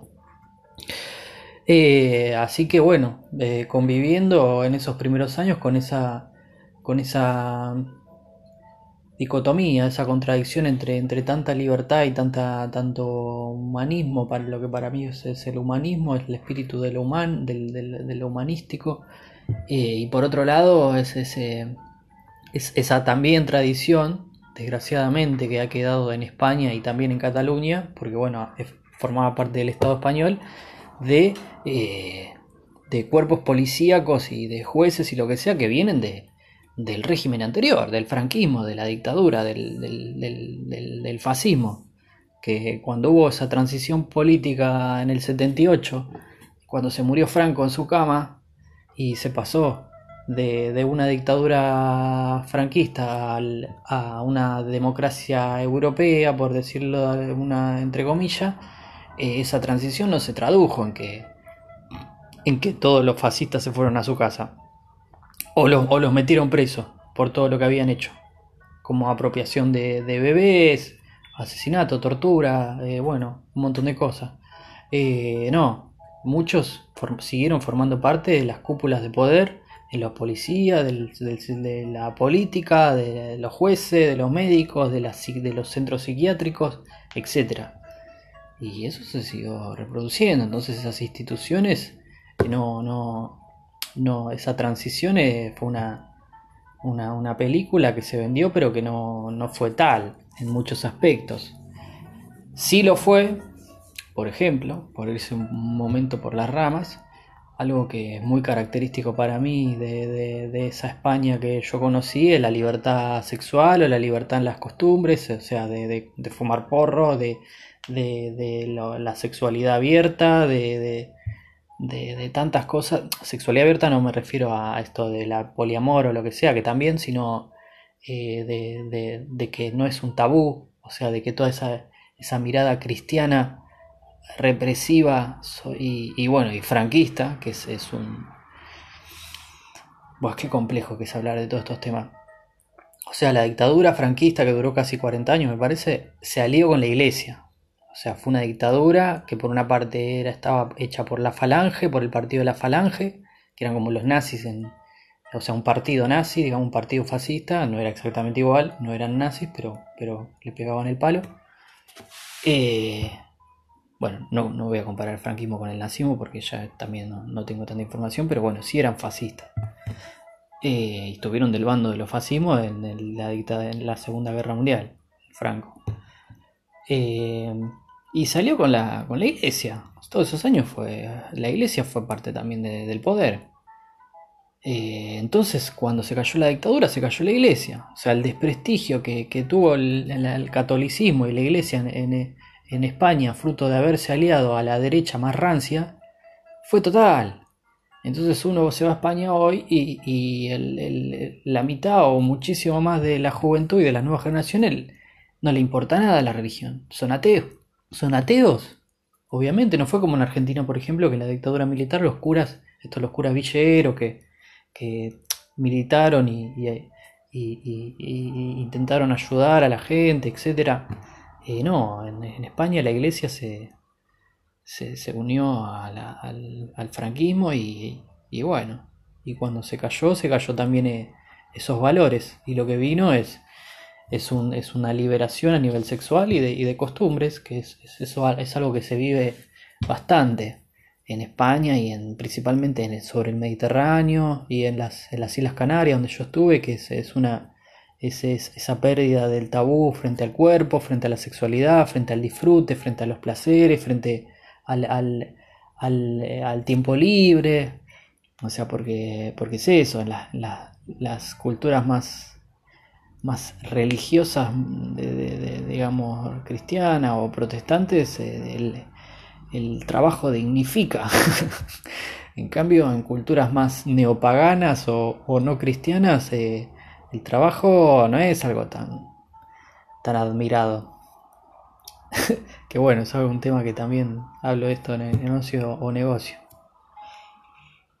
Bueno, ya veo que este episodio da para largo, la verdad, o sea, podría decir muchísimas cosas y, y encima estoy hablando bastante rápido porque bueno, veo que, me apasiono con eso y, tengo muchas cosas que, comentar. Así que bueno, me había quedado en esta dicotomía fuerte, cada vez más grande dicotomía entre unas bases populares o de, digamos de la gente de a pie, del barrio, de lo que uno se encuentra en, sí, en la vida cotidiana, que, donde el acento está en lo libertario, y en la libertad, en, el tiempo libre, en el, encuentro, en esas cosas, y por otro lado, eh, la dicotomía de cada vez un estado policíaco y, represivo y persecutorio cada vez más grande. O sea, a medida que la crisis económica empezó a ser mella en la, sociedad, o sea, en las empresas, en la gente, eh, toda esa gran cantidad de inmigrantes que había en Barcelona, o sea, y que hay, eh, ya empezaban a hacer, bueno, empezaba a haber un excedente de, digamos, bueno, el excedente de, digamos, un desempleo muy grande. Y, bueno, claro, los, trabajadores más frágiles en cualquier economía son los que no están sindicalizados y que son extranjeros, o sea, los inmigrantes. Entonces, eh, por ejemplo, yo trabajaba en Starbucks y a partir de, la, de, la, crisis y de, bueno, todo este estallido del catalanismo a partir del 2011, ya se dejó de contratar eh, tanto a los inmigrantes, la economía se redujo, eh, eh, o sea que los desempleados eran los jóvenes y los inmigrantes, que, se empezaban a politizar, principalmente los jóvenes, y se empezaba a contratar a los catalanes. que vivían con su familia, entonces mm, se les pagaba menos que a las anteriores convenios colectivos de laborales, pero los, jóvenes catalanes podían acceder a, trabajos, digamos, peores pagados porque vivían con su familia. En cambio, un inmigrante no podía, no podía reducir tanto porque vivían eh, independientes, porque no, vivían con su familia. Pero bueno, a lo que voy es que la persecución policial eh, empezaba a estar más presente tanto para los inmigrantes, o sea, de que vos ibas caminando por la calle, te paraba la policía si te veía cara de inmigrante o pinta de inmigrante, te pedía los documentos y si no tenías los documentos en regla, detenido. Detenido y una multa y una carta de expulsión o un aviso de expulsión. Y eso estaba muy presente, se veía un montón en las entradas y salidas de los subtes, o sea, de los metros, en las paradas de los, de los colectivos, o sea, los autobuses, en la noche, a lo que les contaba antes era de que yo estaba en un bar lo más bien en esos años, tomando una birra con, con, con gente amiga, y cae una redada con, no sé, casi 10 eh, Robocops a los gritos, gente de policías enormes y armados, o sea, con armaduras, eh, y, y nos tuvieron inmovilizados, manos arriba, con las manos arriba, eh, no, nos, no, nos, dejaban movernos, dijeron todos quietos y después nos sacaron afuera Y, pero no nos sacaron afuera y nos liberaron, sino que a cada una de las personas nos cachearon todos, nos cachearon las billeteras, nos sacaron las billeteras, los bolsillos, todo el cuerpo, nos cachearon pero por todos lados y a medida que nos iban cacheando, eh, nos iban soltando, pero iban soltando a los europeos, a los españoles o a los catalanes. En cambio los inmigrantes los, los mantenían retenidos y estaban todos asustados, estábamos asustados, pero al final, bueno, también nos liberaron. A lo que voy es que el, clima de, esto de persecución policíaca eh, se empezó a hacer cada vez más fuerte y más fuerte. Por ejemplo, el movimiento Ocupa se empezó a ilegalizar de una manera muy fuerte también. Se empezaron a cerrar un montón de casas ocupas. Se empezó a judicializar eh, todo, todo, este tema y se las expulsaba cuando, cuando en verdad no estaban haciendo ningún mal, esos edificios eran del, sector público y no tenían una utilidad, o sea, lo se podía usar. Eh, es verdad que no tenían una autorización, pero sí tenían una legitimidad, porque los centros culturales brindaban un servicio barrial, cultural. Eh, no era, o sea, yo vivía a dos cuadras de una de las casas ocupas más importantes de mi barrio, eh, que se llamaba Cambies, y, y sé que, o sea, en ese barrio la gran mayoría de los vecinos, gente común, trabajadora del barrio, apoyaba la presencia de esas casas ocupas. Y cuando venían las redadas policiales a, sacar a la gente, muchas veces no lo lograba la policía expulsarlos porque, porque mucha gente del barrio se unía y se ponía delante de las casas y no dejaban que la policía haga su trabajo. Eh, bueno, la, la, tradición del anarquismo, digamos, la confrontación con la policía es muy fuerte. O sea, por ejemplo, para pertenecer a un sindicato anarquista, eh, la única condición o una de las únicas condiciones que tenés que cumplir es no haber sido o no ser policía. es lo único, lo único que te piden. Eh, así que, que bueno, eh, eso. Y por otro lado, eso, fruto del desempleo, digamos, la xenofobia institucional no de la gente de a pie, o sea, yo nunca viví, bueno, yo no sé, no, no, hablo por todos los inmigrantes, pero yo desde el punto de vista personal nunca viví ni xenofobia ni, ni racismo, bueno, racismo no, porque... Pero, pero sí institucional, a nivel institucional, tanto por la policía como por, eh, por, las, por el trabajo, por la educación, o sea, de que, por ejemplo, si no sabes eh, catalán, si no tenés un certificado de que sabes catalán, no puedes entrar a ciertas, eh, o sea, trabajos que no sean tan precarios, no puedes estudiar en la universidad. O sea, bueno, sí te dejan estudiar, pero me parece, pero no, pero las clases son en catalán y si no entendés, bueno, nada. Eh, y así, o sea, como que una distinción entre, entre, entre los catalanes y los que no son catal los, los catalanos parlantes y los no catalanos parlantes esa distinción y ese, digamos, marginación, no, yo no la vi por parte de las personas, no mucho, y de las pocas personas que han sido así conmigo, eran gente que, se notaba que eran, que eran gente, o sea, sí, gente como en todos lados que es, que le gusta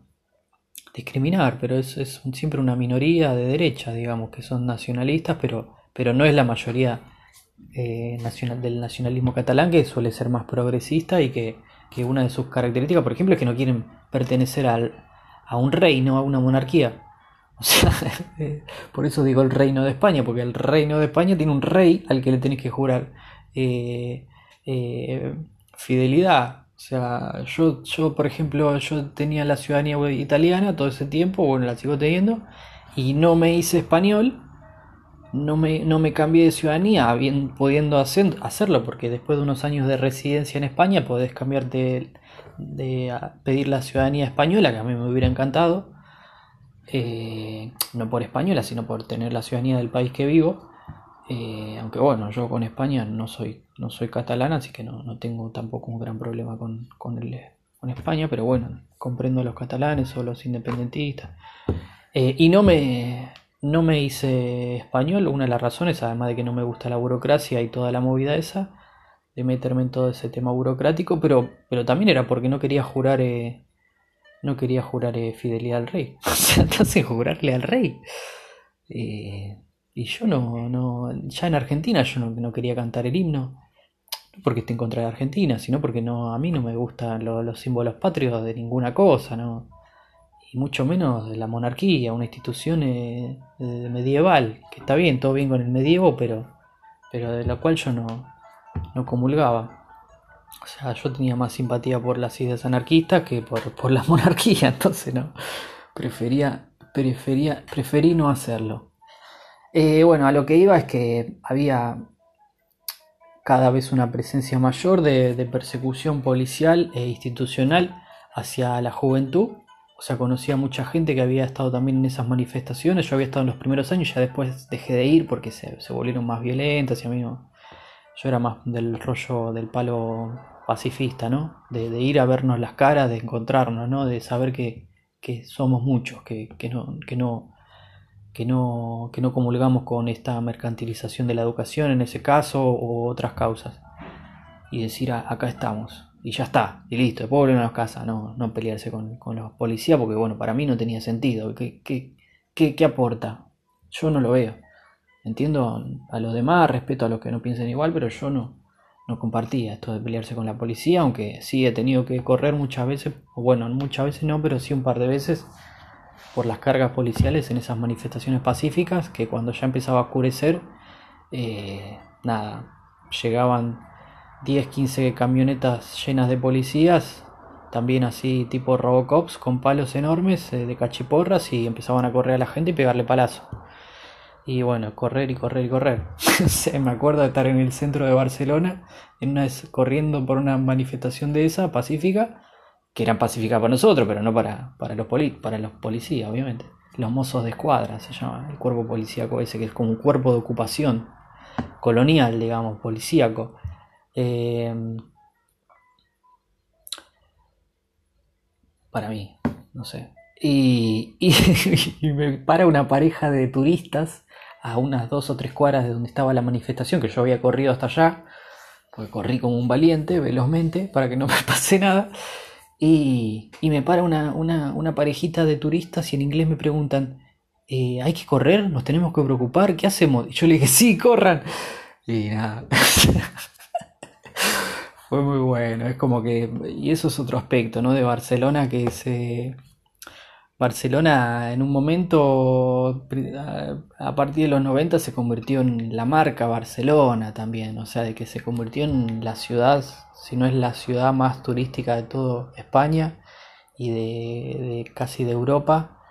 en que el centro, el casco histórico de, de Barcelona está prácticamente constantemente, por lo menos en las en primavera y principalmente verano, eh, colonizados por, tomados por, por los turistas. Algo que, ya era masivo, un turismo masivo, masivo en las partes turísticas de la ciudad, que eran el centro y después, bueno, otras partes de la ciudad que también tenían atracciones como, como la, la iglesia esta de Gaudí, la Sagrada Familia o algún parque, las playas. Claro, estaban tomados por, por los turistas de una manera masiva y, ya la, la población residente de la ciudad, por un lado le viene bien porque genera puestos de trabajo, pero por otro lado, eh, todo ese espacio ya no, no, no puede ser eh, habitado por, por, los, por, los, por, los residentes de la ciudad. Por ejemplo, algo que se pasó en esos años es que el precio de los alquileres subió muchísimo eh, ya en el 2014, no, 2012, 2013, 2014 se empezó a subir muchísimo el precio de los alquileres en las regiones turísticas y las zonas turísticas de la ciudad porque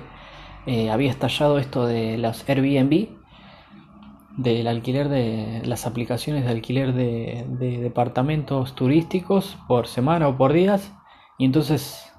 todos esos departamentos, pisos de que vivía gente hasta ese momento se empezaron a alquilar para para, para alquilárselos eh, a turistas. Y los alquileres se subieron astronómicamente y la gente se tuvo que ir de esos barrios. Se gentrificó, digamos. Y bueno, no, tantas cosas, ¿no? Que, estoy, digamos, sintetizando de, la historia de esos años en Barcelona. Eh, pero bueno, me voy acercando a la razón por la cual me fui de Barcelona que toda esta, esta persecución policial por ejemplo, para a mí eh, en el año 2011, o sea, yo era un trabajador. Eh, y la gente que, que vivía en mi casa, yo alquilaba un departamento eh, de cuatro habitaciones, yo vivía en uno, y subalquilaba otras tres habitaciones a estudiantes o, gente trabajadora, joven, y repartíamos el alquiler y los gastos de manera horizontal entre los, entre, entre todos. Y, y bueno, esa era mi vida, ¿no? Tranquila, de vivir ahí en Barcelona, ¿no? Bueno, y eh, la cuestión a lo que voy es que eh, un día cayeron en mi casa, justo me estaba de visita mi mamá, casualmente, hacía como un año en la veía y me había ido a visitar de Argentina a Barcelona, ellos ya se habían vuelto a vivir a Argentina. Y cayó la policía, vestidos de civil, eh, diciéndome que se había producido un robo desde internet con mi conexión que estaba a mi nombre, porque yo era el titular de internet, de los servicios y del contrato de alquiler. Y como estaba a mi nombre el internet, el, primer, digamos, sospechoso, acusado, lo que sea de ese robo, que eran 400 euros por comprar un, pasaje de avión a Bulgaria, creo, una cosa así, eh, algo bastante, o sea, que no tenía nada que ver conmigo. Eh, me llevaron a la policía y no me dijeron hasta qué momento me iban a tener retenido, me hicieron tocar el pianito, esto de, las huellas digitales, me sacaron fotos, eh, todo de una manera muy prepotente, o sea, policías que estaban vestidos de civil, o sea que yo no sabía si me estaban secuestrando o no. Cuando me estaban por meter en el coche, eh, ¿cómo es? y veo que es un coche también de civil. Cuando bajamos de mi casa y me dice, ¿qué tenés miedo que te secuestren? ¿Que tenés familia con plata? Los mismos policías me decían eso, mientras me estaban llevando a la comisaría para una acusación de un robo por internet, cosa que obviamente yo no había hecho, no voy a hacer un robo por internet con yo como titular de, la conexión. Eh, y bueno, eh, y, además lo que pasó es que un día antes había ganado la derecha, había ganado el Partido Popular el gobierno del Estado español, o sea, el nuevo presidente, que en verdad es primer ministro, era de la derecha, los anteriores años había ganado, había gobernado Zapatero, creo que dos mandatos, no, o uno de seis años. Había gobernado Zapatero, que era un presidente socialdemócrata del Partido Socialista Obrero Español, que es muy similar al kirchnerismo acá, ¿no? por lo menos al kirchnerismo de Cristina, en el cual las políticas económicas, muchas eran, algunas eran, digamos, sociales o lo que sea, pero también tenía un componente bastante neoliberal. Pero sí a nivel cultural, de esto de que se legalizó el matrimonio entre personas del mismo sexo, se, liberalizó el consumo de, marihuana, también se empezó a consumir. Bueno, como que a nivel cultural era más, más libre, progresista, pero después las políticas eran bastante neoliberales. Pero bueno, no era tan represivo el Estado con, el, cuando gobernaban los socialdemócratas. Y bueno, un día antes de que me venga a buscar la policía, eh, ganó la derecha, Rajoy. Y cuando me entro en el coche este de policía, eh, el policía que iba manejando me dice, ¿sabes qué día es hoy? Eh, sí, no sé, ¿qué día? Y me tiro al diario y en el diario estaba la, la portada de la derecha de Rajoy festejando que había ganado la, las elecciones de, a primer ministro. Eh, o sea, yo me sentí como un perseguido político en ese momento, aunque de lo que se me acusaba era de, de un robo por internet, digamos, eh, lo, que estaba pasando era, era, era digamos, un, trato que, que, parecía otra cosa, que, que, que, también lo vi en mucha gente joven de esa época de que, por ejemplo, a gente que había formado parte de una manifestación, en la época en que yo ya no iba a las manifestaciones, y solo por estar en la manifestación eh, les habían hecho un juicio, o sea, les tomaron los nombres, eh, la identificación, porque los agarró la policía, y en el juicio les dijeron que como los tomaran otra vez igual en otra manifestación, iban a ir presos. O sea, una parte importante de la juventud, muchos, yo conocí varios, eh, estaban judicializados y ya no podían ir a la manifestación porque si los agarraban otra vez más, simplemente por ejercer su derecho a manifestarse en un espacio público,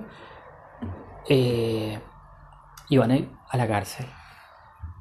Eh, y bueno, era lo que yo tenía miedo en ese día que me llevaron ahí a la comisaría, me estuvieron interrogando. Uno era el poli bueno y otro era la poli mala. Y bueno, todo eso nunca yo lo había vivido. Por suerte intenté mantener la calma, no, no, me, no caí a las, las provocaciones que había, aunque siempre me, trataron con respeto, pero cierta, no sé, como prepotencia solapada y, acusación, ¿no? Y, modos acusatorios, obviamente, contra mí. Y, y bueno, no, no, caí en esas provocaciones, me quedé callado, respondí a las preguntas respetuosamente y ahí quedó. Me tuvieron cinco horas retenido y me soltaron. Eh, después, no, no sé, después a los meses me, otra vez, un policía a la puerta de mi casa, pero me dio una citación para que yo me presente en la comisaría en esos días. Ya no me llevaron de prepo, sino que esta vez me, invitaron a que vaya a la comisaría. Eh, por un otro robo por internet eh, que se había hecho con la conexión que estaba a mi nombre.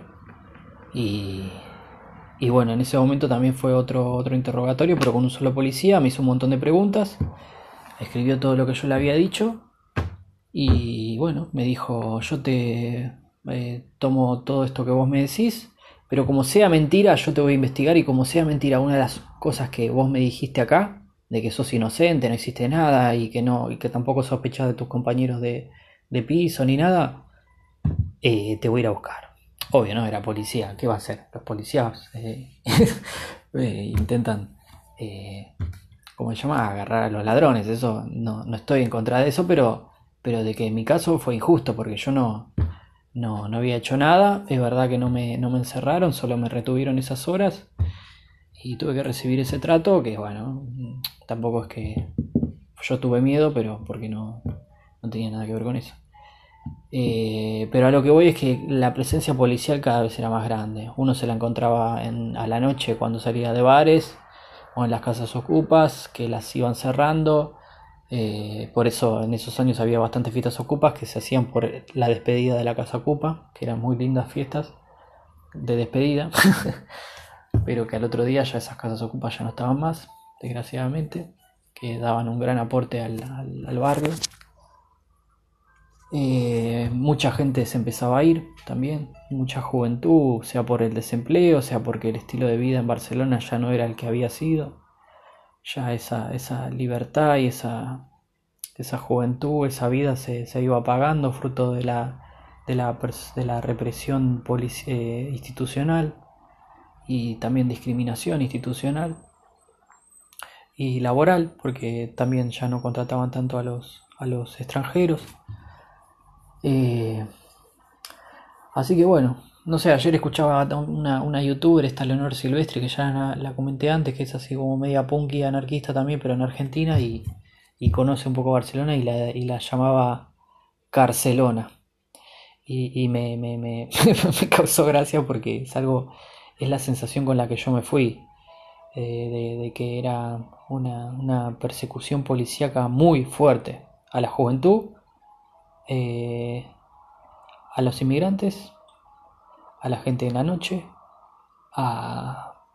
a por ejemplo, a, también me constaba las, eh, los días de orgullo gay o lo que sea, también empezaban a ver esto la derecha, la extrema derecha que, y, la, y también policía que hacía redadas o cosas así, decía acá esta ciudad es nuestra, como diciendo acá no, ya está libertad, ya, ya no es para tanto, bueno, y, bueno, se empezó a, a perder ese espíritu que, renace, ¿eh? es un espíritu que, que, se, que, se apaga por momentos, pero que, renace porque esas tradiciones son, son forman parte de, de la cultura y de las familias y de los barrios y de, los, las personas que viven ahí y puede ser que durante una época no, no sea tan fácil ejercer esa libertad y esa, esa humanidad, pero pero que al final eso termina volviendo. Solo fruto de un gran, una gran inversión en, policías y en, y en persecución y en lo que sea, los pueda pagar, pero momentáneamente. Pero yo ya estaba cansado, sea por a nivel personal, porque la policía no paraba de, o sea, yo me sentía paranoico con esto de internet. Perdón, recibí una llamada, tuve que, parar. Pero bueno, a lo que iba es que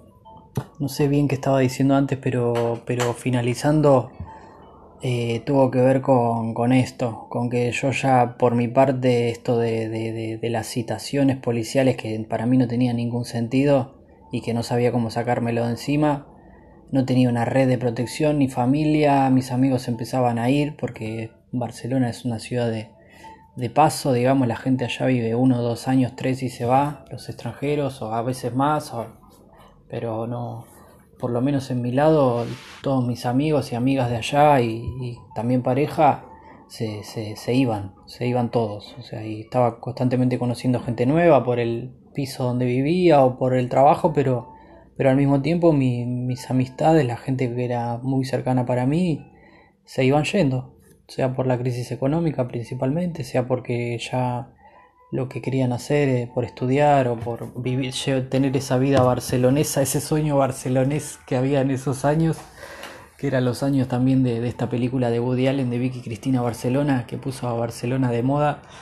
eh, como que ya lo habían cumplido y ya, ya está, y se volvían a su país o se iban a otros países. Y por lo general los que seguían viaje se iban a otras ciudades así como cosmopolitas, también como Barcelona, que eran Berlín o, Londres, más que nada Londres. Tenía varios de, mis contactos se fueron a vivir a Londres. Otros se bajaban y se iban a lugares más chicos, como por ejemplo las Islas Canarias. O se volvían a su ciudad. Eh, como mis amigos de Alicante, o una amiga que era de Grecia, pero bueno, la gran mayoría, por no decir el 90% de, de mis contactos, de mis amistades, hoy en día de, esa época de Barcelona no están en Barcelona, están en otras partes de España o en otras partes de Europa o en otras partes del mundo incluso. Eh, así que, para mí volver a Barcelona a de visita es un poco, es un poco raro, no lo he hecho eh, porque, porque no, no, no, es ahí donde los voy a encontrar a, mis, a mis a mis contactos, a la gente de, esa época. Eh, pero bueno,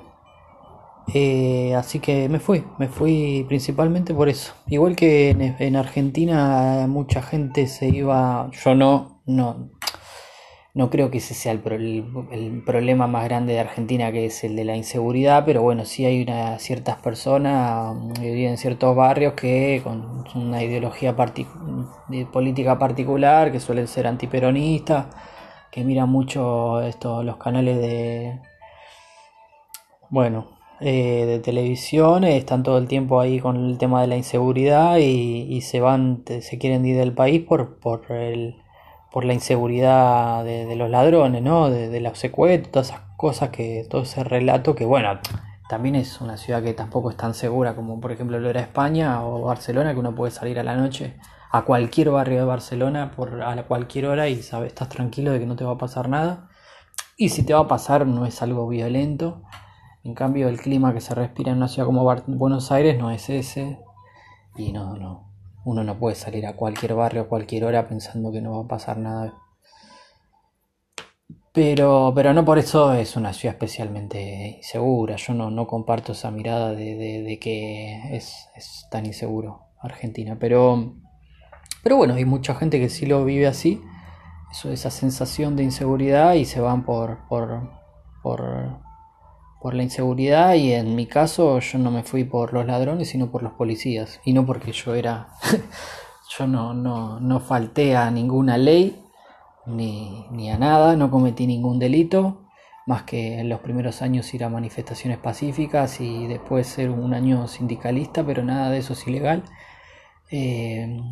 cierto, cierto compromiso político también fumaba porro esos años, pero era, las compraba en, un, club de consumidores de cannabis, una asociación que era alegal, no era ilegal, pero también era perseguido por la policía, había enredadas y se, criminalizaba a, los, que formaban parte. Pero, pero bueno, básicamente yo me fui y después con el tiempo me acuerdo que me olvidé y me volví a acordar con los años de que yo me había ido de Barcelona por eso. Fue algo como que lo negué, de esa experiencia. Me, me, costó años darme cuenta que, o sea, recordar hasta qué punto yo en Barcelona me sentía, me sentía así.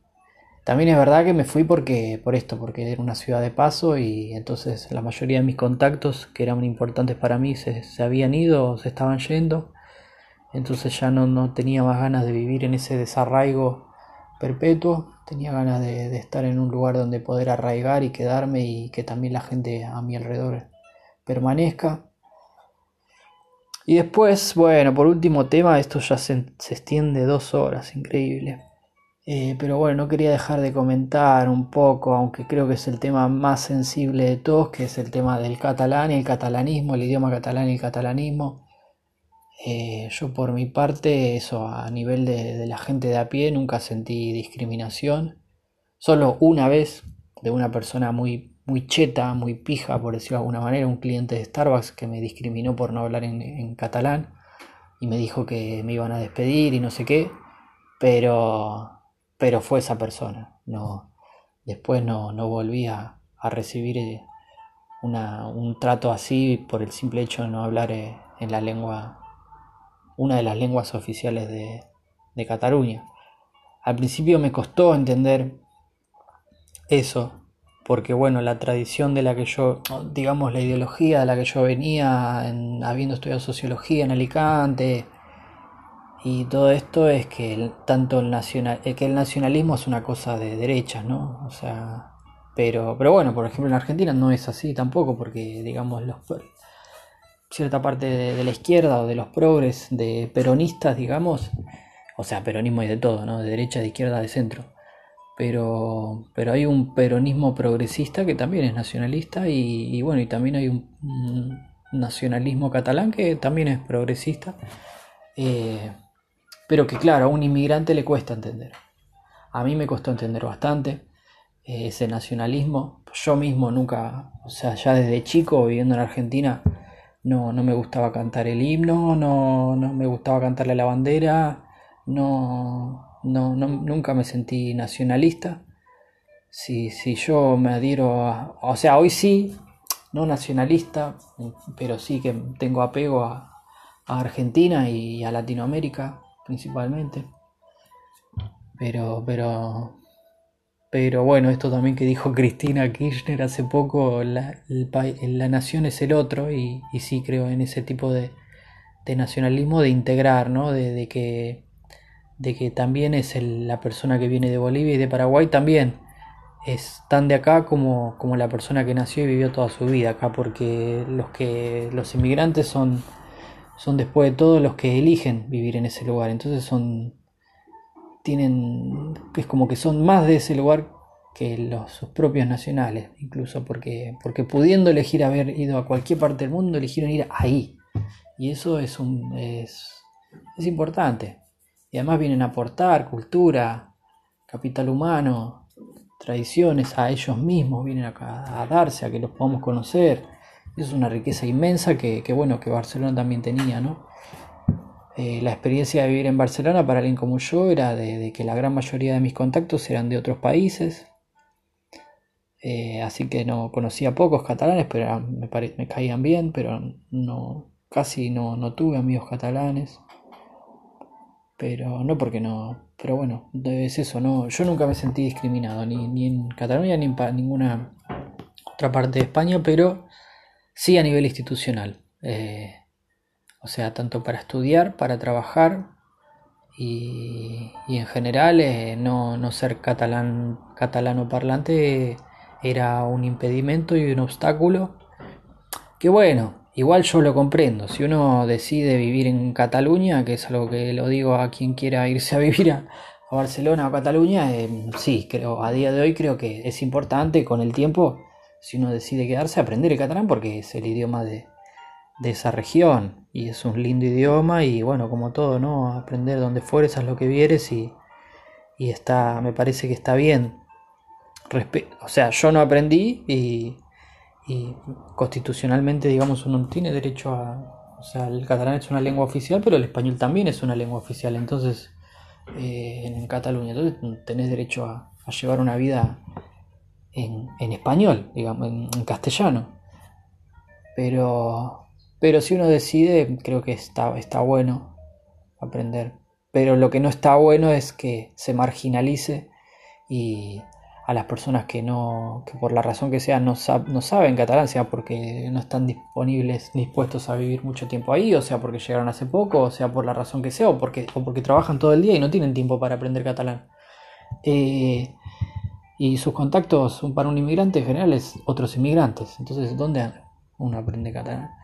Entonces, eh, apartar y marginalizar laboralmente o,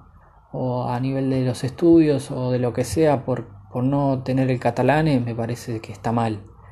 Pero eso es algo que hacen las instituciones eh, y, no, y no las personas. no lo he visto y no lo he vivido. Pero, pero bueno, también es verdad que a partir del 2011-2012 el catalanismo eh, se hizo un fenómeno muchísimo más grande y más importante. Ah, y, bueno, cada vez yo me sentía menos identificado con esa realidad. Como en los años anteriores, eh, Barcelona, la realidad, la actualidad tenía más que ver con, con ese activismo de la juventud o esa o los movimientos ocupas y las casas ocupas, es todo eso se había empezado a desmantelar eh, por parte de esas mismas instituciones, eh,